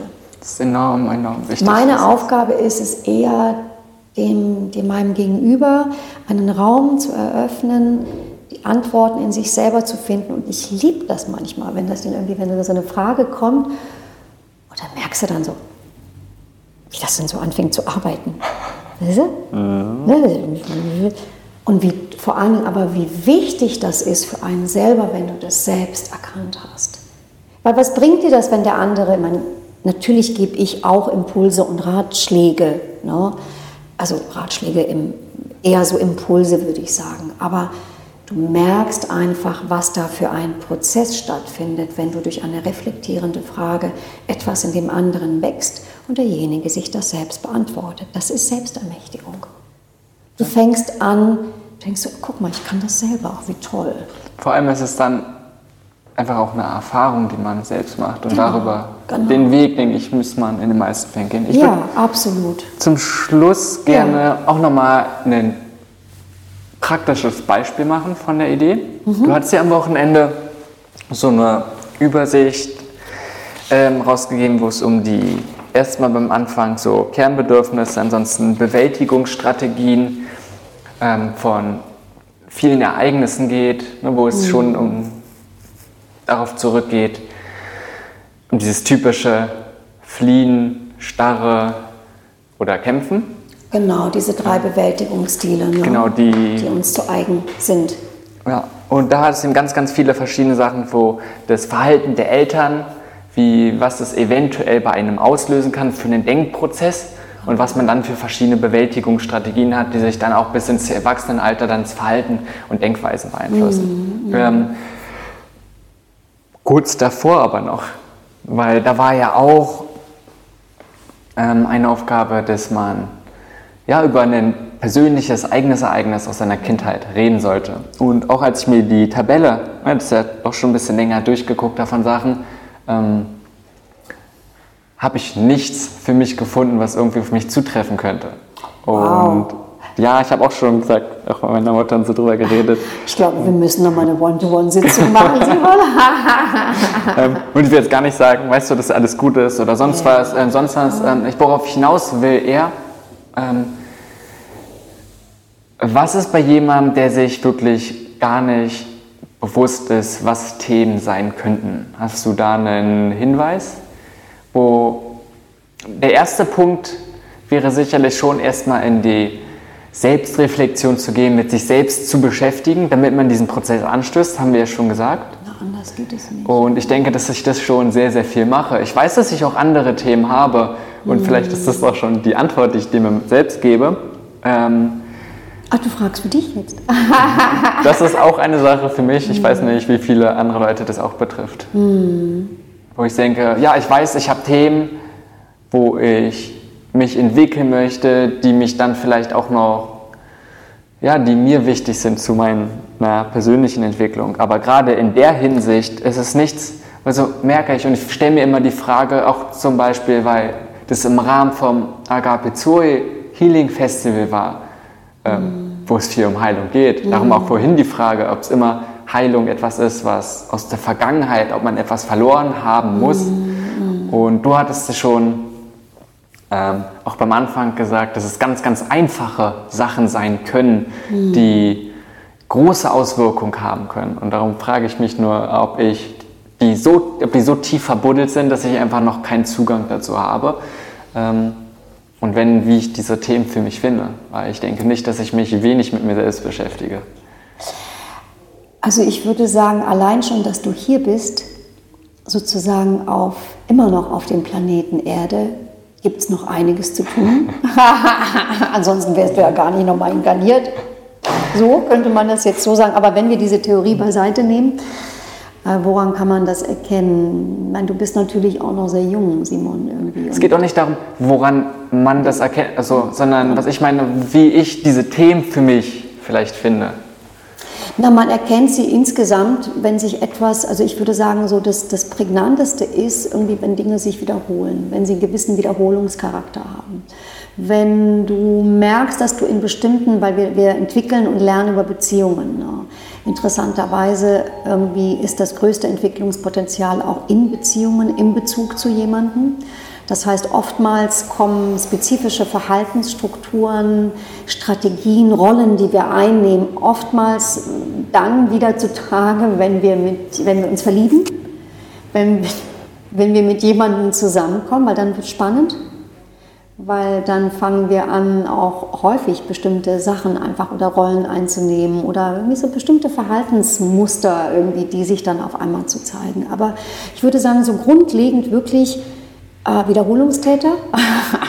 ne? Also so, was, wo gibt es einfach so Sachen, die sich immer wieder zeigen, also die irgendwie anscheinend also so wie so eine Art, äh, ähm, ja, das meine ich mit dem Wiederholungstäter. Mhm. Ne? Oder aber auch natürlich halt irgendwie auch körperliche Aspekte, wenn du merkst halt irgendwie, dass ähm, so bestimmte Themen sich irgendwie körperlich vielleicht zeigen, weil das ist dann immer ein Seismograph. Ähm, dann, wenn, es ist halt so individuell, mein Gott, irgendwie jeder Mensch ist so unterschiedlich. Ne? Wenn du das Gefühl hast, vielleicht, dass du in bestimmten Situationen mit spezifischen Emotionen konfrontiert wirst, die im Übermaß stattfinden. Ne, es ist ja immer, also ich denke, egal wie alt wir sind, ich denke, es wird immer mal eine Situation geben, wo wir uns unwohl fühlen oder wo wir einfach sagen, oh, puh, ne, oder ich bin, ich habe einfach zu viel gemacht, ich fühle mich gestresst und ich bin einfach nur total erledigt oder so. Aber wenn bestimmte Situationen oder wenn bestimmte Gefühle im Übermaß oder ähm, sehr bedeutsam äh, so, eine, so, eine so eine Stärke entwickeln, dann kannst du immer davon ausgehen, dass da etwas dahinter ist als Thema. Ne? Also so, wenn, wenn etwas, würde ich sagen, wie so eine Art Amplitude erfährt, ne? eine, eine größere Amplitude, oder du zum Beispiel von etwas stärker berührt wirst. Ne? Also es kann vielleicht sein, dass dir jemand irgendwie, so als Beispiel, jemand dir irgendetwas erzählt und du auf einmal im Inneren so einen unglaublichen Abwehrmechanismus hast über das, was derjenige gerade erzählt und du ihn vielleicht auch auf sogar auf einer gewissen Ebene so ein bisschen abwehrst oder ne, dann ist es immer immer ein Hinweis darauf, dass wir einen bestimmten Schattenanteil von uns nicht integriert haben, also einen bestimmten blinden Fleck an uns selber nicht erkennen wozu aber der Mensch sehr gerne neigt, unglaublich leicht bei anderen wahrnehmen. Mhm. Ne? Also wir regen uns ja bei XY auf und sagen, oh, also sag mal, wie kann der denn bloß? Ne? Wenn du aber dann das Ganze mal drehst und sagst, welchen Anteil habe ich jetzt gerade in dieser Situation oder was spiegelt mir die Situation? Also vielleicht ist das nochmal dieser, dieser Mirror-Effekt, dieser Spiegel. Warum, warum gerade auch Beziehungen mit anderen Menschen eben so genau. enorm wichtig sind. Immer. Also ich sagte irgendwie halt, ich finde das ja so spannend, ich, also ich nenne es mal so Zeichenlesen, ne? das mache ich ja so gerne.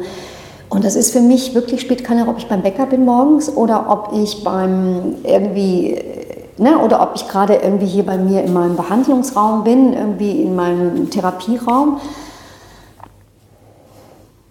es ist immer etwas da, was dich irgendwie in irgendeiner Form, was auf dich zukommt. Und in dem Moment, wenn du merkst, dass dich etwas anders berührt oder du anders reagierst, was, wie gesagt, eine, höhere, eine größere Amplitude aufweist, dann würde ich sagen, ist das schon ein Zeichen, dass man genauer hingucken darf. Okay. ne, ist auf jeden Fall schon mal ja, ein ja, ja, ja. guter Hinweis. Ja. Muss ich auf jeden Fall mal schauen. Ähm, ja. Darum, ich habe mir überlegt, äh, ein bisschen praktisches Beispiel, damit man so die Idee vielleicht auch nochmal nachvollziehen kann. Ähm, normalerweise würde man in der Praxis ja sicherlich, auch wie du es gerade schon gesagt hast, genau umgekehrt gehen. Man hat irgendein Verhalten, legt man immer wieder an den Tag oder es macht sich irgendwas anderes gefühlsmäßig bemerkbar und dann geht man zurück, wodurch könnte es ausgelegt werden. Ähm, und bei dem Schema hier ist es klar auch ein bisschen andersrum. Es, und nehmen wir, ja? es ist vielleicht um, weil es ist sehr interessant, was du gerade sagst, aber ich würde das ganz gerne vielleicht noch ein ganz klein wenig mhm. ergänzen. Ähm, die wenigsten Menschen, also natürlich ist das mittlerweile ja auch schon ein Wissen, was angekommen ist, aber äh, wir gehen immer von der Gegenwart aus. Also wenn wir in der Gegenwart auf etwas stark reagieren, dann führen wir sozusagen halt den Weg in die Vergangenheit zurück. Also es ist häufig so, Simon, dass wir gar nicht erst auf die Idee kommen, dass das vielleicht irgendwas mit einer Situation zusammenhing, als wir acht oder neun Jahre alt sind. Aber interessanterweise ist die Art und Weise, wie wir unser Leben in der Gegenwart managen, ein, ein nenne es wie so eine Art Imprint dessen, was wir an Erfahrungen schon gemacht haben. Daher gehen wir immer über gegenwärtige Situationen erst dann in die Vergangenheit. Ja, das heißt, wir arbeiten im Prinzip mit den Dingen, die in der Gegenwart sind, mit den Emotionen, die, jetzt als Beispiel, was weiß ich, irgendwie eine Frau trennt sich von ihrem Mann und dies oder jenes passiert oder sie sieht irgendwie, ähm, oder sie trifft sich mit ihrem Ex-Ex-Freund wieder und da passiert in dem Falle was und auf einmal kommen in dem Moment bestimmte Emotionen hoch oder man fühlt sich der Situation nicht mehr wirklich Herr. Dann fangen wir an, erst in die Vergangenheit zurückzugehen ne? mhm. und diesen Rückschlüsse zu ziehen woher kommt das eigentlich? Woher kommt es, dass ich so in, mich so innerlich auflöse? Ja klar, aber anders wäre es wahrscheinlich auch schwer möglich, einfach nach irgendwas so blind zu suchen. Oh, was könnte denn in deiner Vergangenheit gewesen sein, was sich jetzt in irgendeiner Weise negativ beeinflusst? Ja. Ja, wie willst du das denn machen? genau, aber einfach um dieses Prinzip auch nochmal zu verstehen. Spurensuche. Also eigentlich ist unser Leben auch ein Stück weit manchmal so ein bisschen wie so ein... Ne? Wirklich. Wir, wir, suchen sozusagen, wir finden so diesen, diese, diese Spur, die ist wirklich doch Spurensuche manchmal. Wie spannend eigentlich auch, ne? so ein bisschen Sherlock Holmes-mäßig. Hm, ja, aber Leben darf auch spannend sein und soll ja. Jeder, denke ich, kann sich von so darunter was vorstellen, wie es ist. Ja. Und ich habe jetzt überlegt, bei jemandem, wo der Vater die Familie verlassen hat, das heißt die Mutter alleinerziehend waren, eventuell auch ein Einzelkind, und das schon relativ im jungen Alter. Und mhm. wo man von ausgehen kann, dass es schon einen großen Einfluss auf das Kind hat. Und das kann natürlich in ganz vielen verschiedenen Möglichkeiten sein. Darum geht es mir einfach nur um, so, um das Prinzip. Und ganz beim Anfang hier auch bei der Liste äh, war zum Beispiel emotionale Vernachlässigung, mhm. Einfach auch Kälte abgelehnt hat, mhm. die schnell dadurch so interpretiert werden kann. Ne, wo man sagt, okay, der Vater verlässt die Familie, mhm. was ja erstmal ganz schnell ne, zu einer Ablehnung interpretiert werden kann. Warum der Vater ist. Es gesagt, sicherlich, es gibt auch andere Möglichkeiten. Ja, ja, nee, ich will dich auch nur damit, darin bestärken und bestätigen. Also das, was, das, was wir nicht, oder was, was uns häufig fehlt, auch als Wissen, Simon, ist, dass wir Kinder dazu neigen, dass alles, was geschieht, in unserer eigenen Unwissenheit und auch in dem Wunsch, dass alles irgendwie gut ist, unglaublich viel auf uns nehmen. Also wenn zum Beispiel der Vater geht, dann ist es im häufigsten Falle eher so, dass das Kind glaubt, dass, es, dass der Vater wegen dem Kind gegangen ist. Also das Kind hat noch nicht diese Reflexionsfähigkeit wie als eine, ein Erwachsener, der das dann sozusagen auseinandernehmen kann ne? und sagen kann, guck mal irgendwie, ne, der Papa ist jetzt gegangen, weil, sondern äh, viele Dinge beziehen wir schlicht und ergreifend auf uns selbst. Und wir haben auch einen starken, innigen Wunsch, das ist aber irgendwie auch in uns angelegt, schon von der, nennen wir es mal, Empathie, dass wir in irgendeiner Form auch das Bedürfnis haben, dass das alles gut ist, dass alles das heil wieder, ist. Das wieder selbst dann dafür gut zu machen. Ne? Na, du das ist natürlich, wäre toll, wenn es dann in dem Moment irgendwie, aber auch sogar dann, wenn es eine verständnisvolle Mutter gibt, die dem Kind es auch nahe bringt, dass es natürlich nichts damit zu tun hat, bleibt ja trotzdem, wenn du so willst, ein Loch. Also es bleibt halt irgendwie eine bestimmte Erfahrung, die da zu dem Zeitpunkt stattgefunden hat, nämlich der Vater, das ist ja Vater und Mutter, das sind für dich halt einfach, das sind, weißt du, dein, dein König und deine Königin. Ne? Das sind für dich deine allerersten Bezugspersonen, mit denen, auf die du angewiesen bist. Du hast sonst niemanden anderen, Simon. Und wenn sich dann der eine Teil plötzlich entscheidet zu gehen, das hat einfach ein riesengroßes Loch, was in dem Moment entsteht für das Kind. Ne? Und natürlich, wie du auch wunderbar auch gerade gesagt hast, fängt man dann an zu sagen, hat das was mit mir zu tun, ich bin nicht gut genug, vielleicht hätte ich mich anders verhalten sollen, vielleicht bin ich sogar schuld, dass er gegangen ist. Genau, und das ist auch die Denkweise, ne, die du sagst dann, hier, ja. ich bin wertlos, überflüssig, ich muss alles mhm. alleine tun, wenn mir niemand hilft. Mhm. Und mögliche Bewältigungsstrategien, hat es dann gesagt, wären dann beim Verdrängen zum Beispiel, dass man wenig für sich selbst tut, also mangelnde Fürsorge, genau Selbstschutz, eine andere einfach um die drei möchte ich nur mal ganz kurz aufzeigen. Ja, Eine Vermeidung, Flucht ist, dass man sagt, man zieht sich eher zurück von wahrscheinlich allen, allen komplett sozialen Beziehungen um sich hat, äh, dass man sich schon nur um sich selbst beschäftigt. Aber du sagst hier genauso um auch einsamer zu Wolf. Gehen, dass man nicht nochmal verletzt nicht, wird. Genau, du sagst hier aber auch genauso einsamer Wolf und Tagträume. Es hört sich für mich also an, nicht nur, man geht gar nicht mehr so richtig in sich indem man sich mit sich selbst beschäftigt, sondern man flüchtet wie so in eine andere Welt. In so eine Traumwelt, wenn du so willst auch. Ne? Und als Kompensation oder Kämpfen wäre dann noch Ausbeutung von anderen, aber auch genauso ja, eine Aufopferung von sich selbst und ja, sogar stark anklammerndes Verhalten. Genau, das heißt irgendwie, ich gehe genau in, den, in die andere Richtung.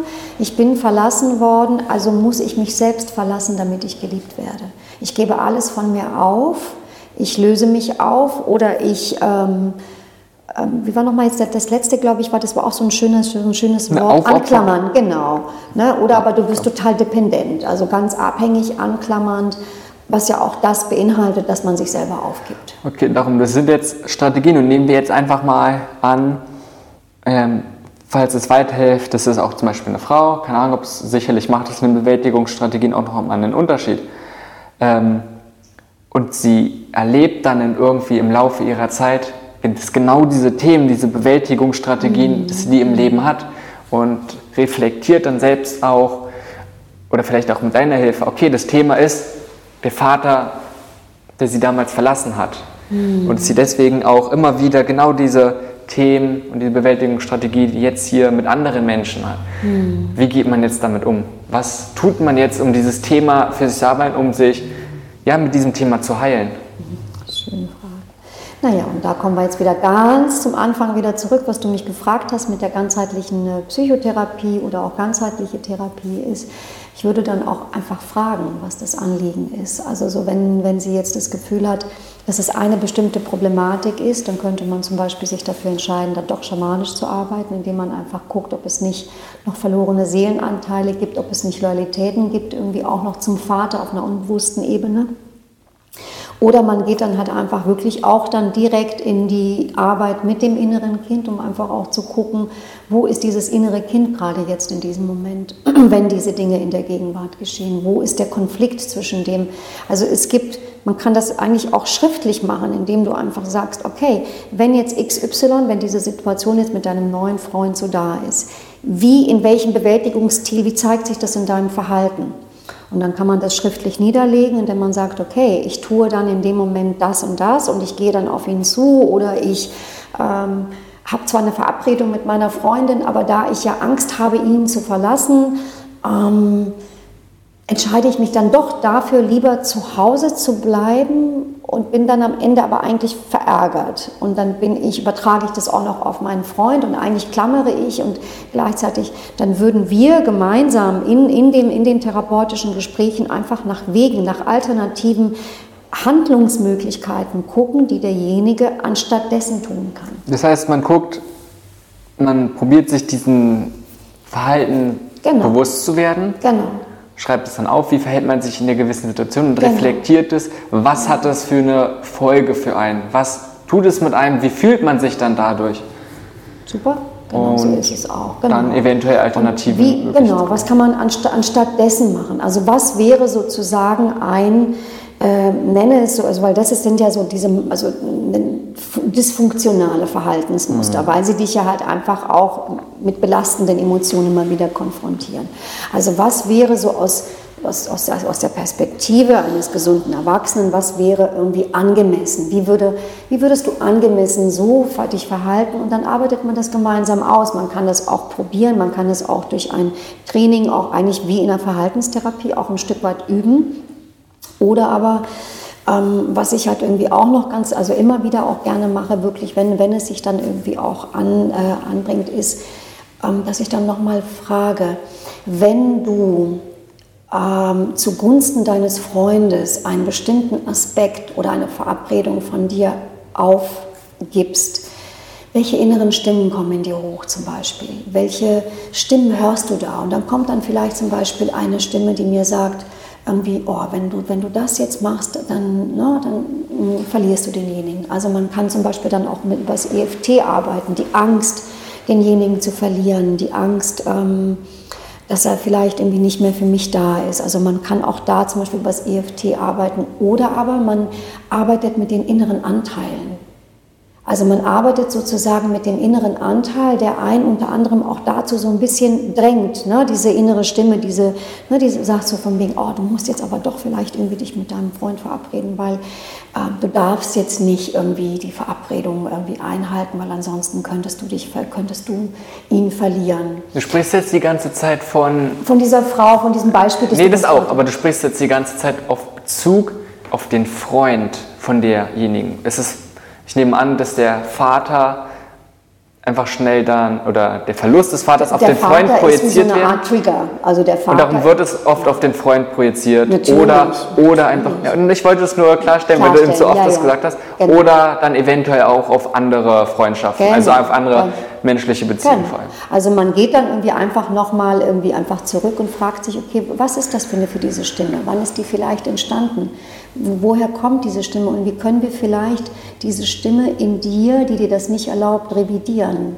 Wie können wir, was können wir, was kannst du vielleicht anstelle dessen für dich selber als einfach als an, annehmen oder oder oder ähm, wenn du so willst, halt einfach integrieren. Womit fühlst du dich besser? Es ist zum Beispiel auch möglich, auch diesen gewissen Anteil, der da vielleicht immer wieder drängt oder der irgendwie zu dem Freund hindrängt, weil du Angst hast, ihn zu verlieren, dass man diesen Anteil irgendwie nochmal wie substituiert, also nur so ein bisschen so wie auslagert, wenn du so willst, und einfach nochmal anschaut und fragt, guck dir mal jetzt diesen Anteil an, der dich da immer, der dich in dieser Abhängigkeit hält.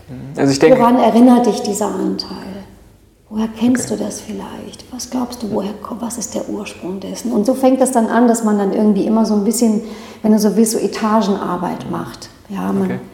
man arbeitet sich so langsam durch. Also genau wie du davor gesagt hast, die Arbeit mit sich. Letztendlich ist ja nichts anderes. Arbeit mit sich selber dann genau, genau mit diesen Emotionen und Gefühlen, genau. die dann ja, mit sich selbst ist, aber auch in Bezug zu anderen Personen genau. und dann gerade Leuten, die einem nah sind.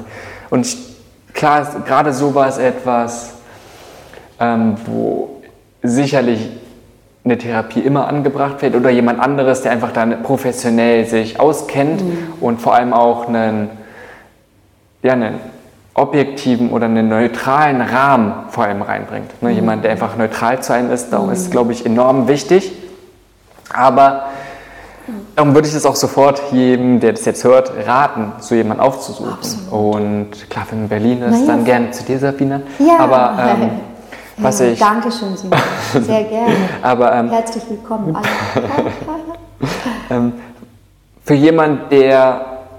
Und ich denke einfach, dass du von so einem Beispiel sehr, sehr viel auch auf andere Situationen ableiten kannst. Darum ähm, ist jetzt auch, will ich nochmal auf das Beispiel eingehen.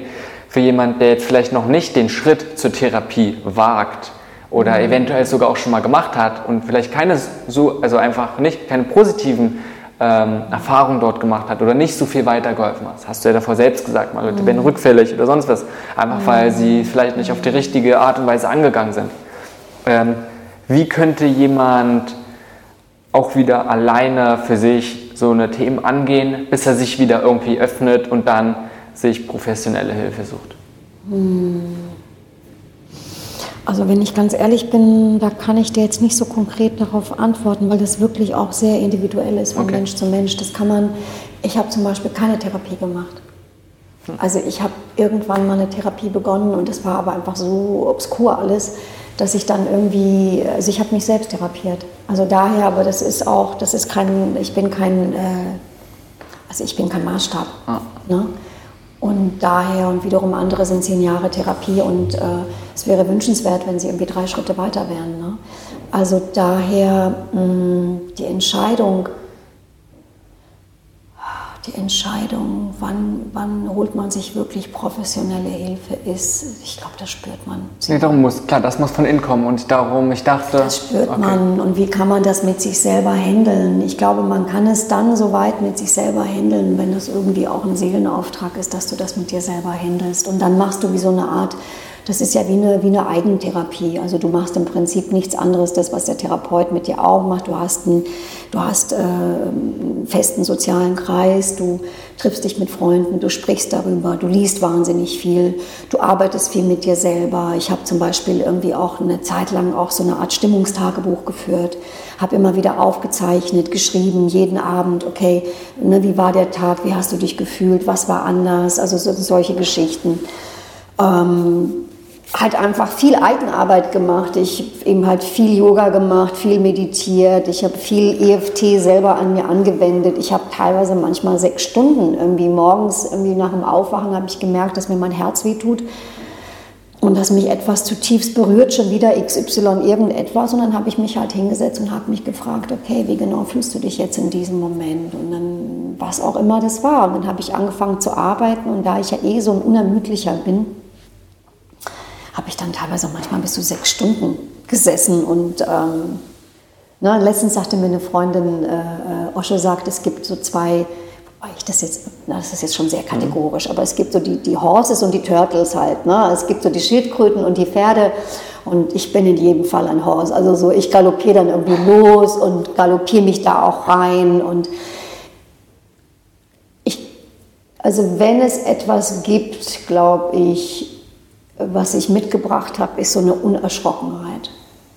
Für mich war das irgendwie, ne, es gibt ja Menschen, die haben ja so eine Angst, sich irgendwie den Dingen zu stellen, dass sie lieber in Kauf nehmen, in der Gegenwart psychisch oder körperlich krank zu sein. Und da so einen Widerstand aufbauen, den Schmerz nochmal zu fühlen. Bei mir war das eher so, wenn ich ganz ehrlich bin, also auf einer gewissen Ebene hat mir das Freude bereitet. Also nicht, dass ich jetzt masochistisch veranlagt bin, dann weiß man ja nicht. Ne? Nein, aber ich habe einfach gemerkt, für mich war das eine Befreiung. Mit jedem Schritt wo ich gemerkt habe, ich komme tiefer rein. Ich habe mich ja selber analysiert. Ich habe selber Analyse betrieben und natürlich haben wir halt einfach, natürlich gab es Inspirationsquellen wie Clarissa Pinkola ist das, die Wolfsfrau, grandioses Buch, also wo sie darüber spricht, dass man seine Urinstinkte verlassen hat. Und da haben wir wieder eine Thematik mit dem inneren Kind, Gefühle. Und was machst du dann? Sie hat zum Beispiel auch, das habe ich gemacht irgendwie, ich habe irgendwann an einem Morgen äh, sollte man seine Lebens-, also so einen Zeitstrahl machen. Also von der Geburt bis zu dem Zeitpunkt der Gegenwart. Und dann solltest du überall Kreuze setzen, wo du traumatische Erfahrungen gemacht hast.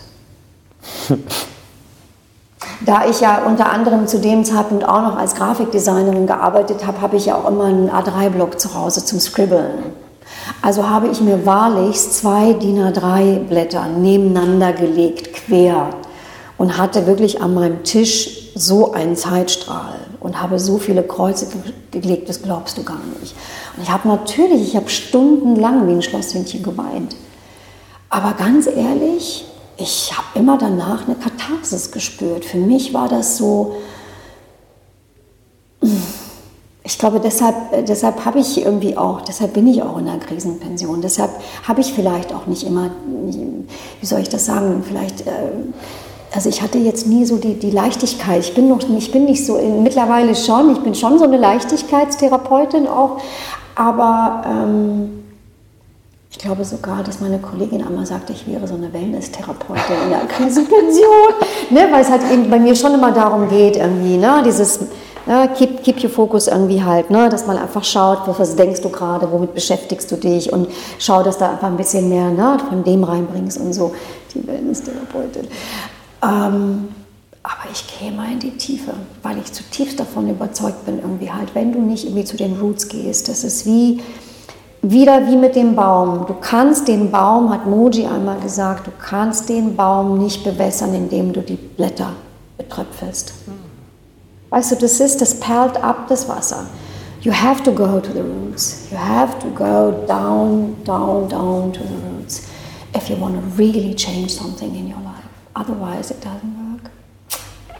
Es ist, du musst und ich, ich weiß nicht, weißt du, wenn du das in der richtigen Perspektive, da haben wir es jetzt auch wieder, das ist ja auch eine Form von Attitude oder so eine Haltung, die du hast, dass du sagst, ja, auch wenn es weh tut und auch wenn es vielleicht schmerzhaft ist, aber das ist, du fühlst dich danach, nach sechs Stunden Wein, wie neu geboren. Warum? Weil du zurückgegangen bist Du hast dir das wieder zurückgeholt und du hast dich in dem Moment ein Stück weit auch ermächtigt. Also so, du, du bringst dich wieder in so eine, ähm, naja, vor allen Dingen ist das Heilung. Also und vor allem, wenn du gerade sagst, ermächtigst, davor, wenn du das gerade nicht tust, beeinflusst dieses Erlebnis immer irgendwie dich was und hat wie Macht über dich. Sehr schön. Und so ja. Ich danke dir so also. sehr für diese großartigen Worte. Und das ist, ich habe früher immer gesagt, du bist eine Marionette deiner Vergangenheit. Du wirst, es ist toll, dass du das nochmal so anbringst. Ich hatte früher manchmal so das Bild, auch bei vielen Menschen, auch wenn ich im Kontakt, ne, das ist wie so eine Marionette mit vielen Fäden und diese Fäden haben Bezüge zu bestimmten Erfahrungen aus der Vergangenheit und dann wirst du immer so in die Richtung gezogen und dann in die Richtung gezogen und in die und du wirst überall hingezogen und du fragst dich so, okay, es ist auch eine Befreiung. Also es ist ja auch letztendlich finde, und vielleicht bin ich da auch, also ich glaube, das ist aber auch eine ganz starke Vision von mir. Ich glaube ja so zutiefst an Heilung für jeden. Also ich glaube auch irgendwie, manchmal denke ich, vielleicht habe ich sogar die Fähigkeit, auch die sozusagen ähm, zu aktivieren, auch wenn die sich noch so sehr sagen, so nein, nein, nein, nein, weil ich einfach weiß, was der Benefit davon ist und wie großartig das ist, wenn du frei bist von diesem ganzen Müll, es ist energetischer Müll und es ist emotionaler, wenn du, du bist dann eigentlich wie so eine Art kleines radioaktives Zentrum, was du da irgendwie ne, ständig ausstrahlst. Es ist so. Und dann Resonanzprinzip und dann ziehst du dir schon wieder die Thematik an und dann kommt schon wieder irgendwie das nächste Ding und kaum hast du das eine erledigt, hast du schon wieder das andere am Hacken. Ey, was ist das für ein Leben? das, das sind lauter Stolperfallen. Ne, und dann ich so, oh, warum, warum, warum? Naja, dann guck doch hin, warum. Go for it halt, dann also, du, free yourself, so. also es ist auch schon wieder trotz darum, sich auf den verschiedensten Weisen einfach mit sich selbst auseinanderzusetzen. Kommt nicht drum herum, Simon. Wir kommen um uns herum nicht herum. das ist doch toll, glaube ich. Wir kommen um uns herum nicht herum. Wir können mhm. so sehr. Es ist auch. Es gibt, ich es gibt auch so eine Weichspül-Spiritualität, würde ich sagen. Spiritu Weichspül-Spiritualität. Ne? Es gibt auch so eine Weichspül, es ist alles in Ordnung, ich bin okay so, ne? das ist auch alles so, aber. Ja, ich weiß, was du meinst. Weißt du? Wie, und dazu passt auch wie, wenn du, du hast gerade gesagt, du wünschtest ja auch und hast es irgendwie deine Aufgabe gemacht, genau diese Heilung bei anderen Leuten irgendwie zu ermutigen und Sehr die schön. zur Selbstheilung zu bringen. Ähm, wie siehst du das, können andere Menschen das bei Leuten, die einem nahe sind, irgendwie unterstützen? Ah, sehr schöne Frage. Hm. Also häufig, da muss man ja auch wieder aufpassen, ob es da nicht irgendwelche Strukturen gibt, die eher hinderlich sind im System. Was heißt?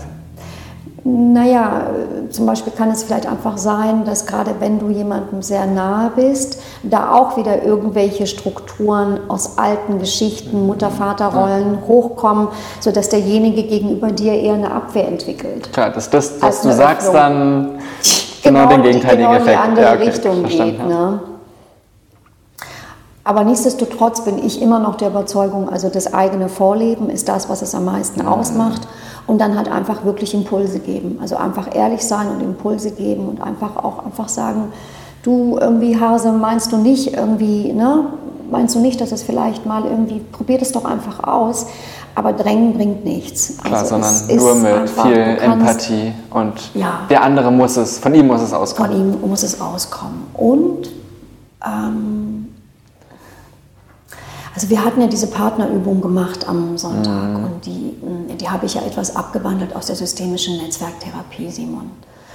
Und ich mache wirklich gerade im Moment eine sehr tolle Ausbildung, die nennt sich Open Dialogue. Und die Idee ist dahinter, dass man einen Raum schafft, einen wertfreien Raum schafft. Also wenn zum Beispiel ein junger Mensch in eine schwere Psychose kommt oder eine schwere psychische Krise, ist es ja häufig so, dass Eltern, Freunde und Bekannte, da haben wir wieder die Thematik, eher sehr hilflos sind, nicht wirklich in der Lage sind zu helfen. Jetzt kommt es wieder. Alte Bewältigungsstile, oh Gott, ich bin jetzt schuld, ich, ich, möchte mich aber gar nicht schlecht fühlen, wenn es meinem Kind so schlecht geht. Außerdem ich, bin ich nicht schuld, dass es ihr so gerade so geht. Also eigentlich tun wir auf einer unbewussten Ebene viel mehr dafür, uns aus der Situation ein Stück weit rauszuziehen, als in die Verantwortung zu gehen und zu sagen, wenn das innerhalb meines Systems geschieht, dann wird es einen Grund geben, dass mein Sohn oder meine Tochter gerade diese Erfahrung machen. Also gebe ich mich da rein. Es ist eher so, dass man hilflos ist, überfordert als Elternteil und so weiter. Und die Idee von diesem Open Dialogue ist, dass man einen, einen wertfreien Raum schafft, in dem Familienangehörige einfach über ein Thema sprechen Und du, also sozusagen halt mit zwei Moderatoren und vielleicht einem reflektierenden Team genau das machst, was ihr gemacht habt. Man dreht sich irgendwann zueinander und gibt einfach in den Worten dessen, was die Familie vielleicht veräußert hat, wieder indem man so sitzt und sagt, also wenn ich das gerade so, wenn ich das so höre, was XY gerade gesagt hat und wenn du wiederholst die Worte, ähm, dann kommt in mir der Gedanke, wie es demjenigen vielleicht ergangen ist. Und Simon, es ist wirklich ein Phänomen. Weil du spielst ja auch in der Ausbildung beide Rollen. Ne? Du gehst manchmal in die Coach, also in den Therapeuten, den Coach oder den Psychiater oder den, du gehst selber in die Rolle des irgendwie, du hast eine psychische Erkrankung. Es ist unglaublich, was geschieht, wenn einfach nur das, was du sagst, gehört, anerkannt und wertgeschätzt wird.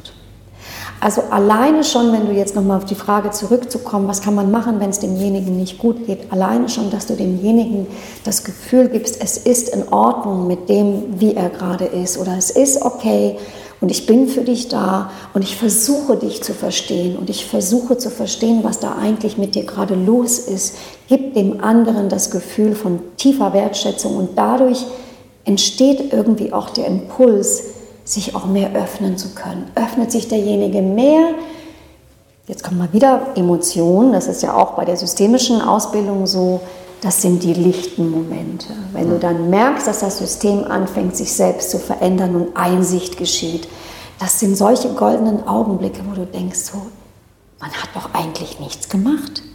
Man hat ja eigentlich nur die aussprechen lassen. Hat natürlich gibt es jetzt äh, noch ein paar Tools mehr, aber im Großen, das ist auch nicht einfach. Ja? Das ist ja wirklich, man muss auf vieles achten. Und auf einmal merkst du, wie dann plötzlich in der Familie sie anfangen, mehr in Beziehung zu sich selbst zu kommen. Also indem du dem anderen erlaubst, in die Beziehung zu sich selbst zu kommen, kann er sich selbst wiedererkennen. Wow. Das ist meinst du, das kann gigantisch. Auch, meinst du, das kann auch, wenn du nur eine Familie hast, zum Beispiel dann, ob jetzt Mutter, Kind, ähm, und ich sage nicht mal diese ganze Form, aber einfach nur diesen Rahmen von dieser Wertfreiheit zu schaffen, das denke ich ja auch schon ja, extrem groß. Und genauso, Absolut. um auch nochmal auf das Beispiel zurückzugehen, wo du sagst, von der Frau, dessen Vater sie verlassen hat, mhm. wo sie dann alles auf den Freund projiziert. Mhm genau dort auch wieder diesen Rahmen zu schaffen, kann ich mir vorstellen, das ist dort extrem wichtig. Perfekt. Also es wäre zum Beispiel eine Möglichkeit wäre, wenn die beiden, also Freund und Freundin, irgendwie einen Konflikt haben, dass man eben halt einfach dann in so einem Setting einfach diesen offenen Dialog, es ist so ein bisschen wie so ein Tribe. Also man, man, man ist zusammen und hält den Space, damit die anderen einen Bezug finden zueinander, um zu erkennen, was eigentlich das wirkliche Thema ist sich selbst zu erkennen, den anderen zu erkennen und in diesem, in diesem konfliktfreien Raum, in dem irgendwie alles so sein darf und vor allen Dingen ganz wichtig, alles darf sein. Also es wird nichts negiert. Also auch wenn man zum Beispiel, na, wenn es vielleicht der Freund irgendwie hochgradig vielleicht eher irgendwie du auf Abwehr stoßt in dir, wenn du jetzt reflektierst, sollst du genau dahin gehen. Weil da liegt das Potenzial, da ist genau sozusagen der, der, der Lösungsansatz.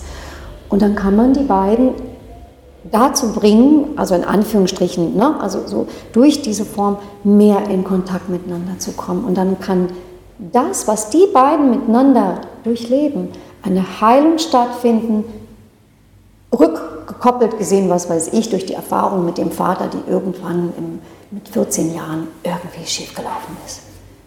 Wow. Also es ist ich bin da so, also ich bin so zutiefst berührt und ich freue mich schon wieder auf das nächste Modul irgendwie und das geht ja noch bis Ende des Jahres und also ich überlege auch wirklich immer so zwischendurch, denke ich so, ich finde, das sollte auch überall angewandt werden. Das sollte sogar auch in Unternehmen angewandt werden. Das sollte eigentlich jeder kennen. Also ich finde auch Paare, ja, das hat ja, du kannst ja da, egal wo du eigentlich bist, und ich werde mit Sicherheit da auch noch ein bisschen mehr aus dieser systemischen Netzwerktherapie auch noch mal vielleicht in irgendeinem anderen Workshop bei Magape mit einbringen.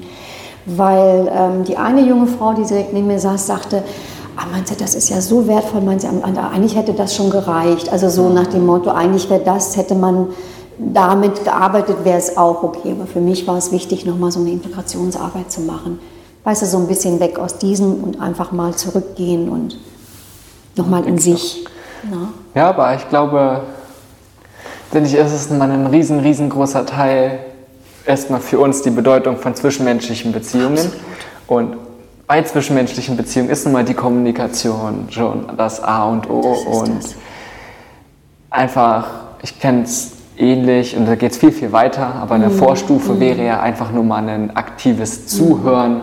Mhm. Und da sind wir auch dort schon wieder, wo wir waren, worum es beim Meditieren und Aufmerksamkeit geht. Einfach nur zuhören und gucken, was ist es und nicht gleich reagieren, sondern genau. dem selbst erstmal Raum zu geben. Und du hast jetzt gerade was ganz Tolles gesagt. Ganz toll.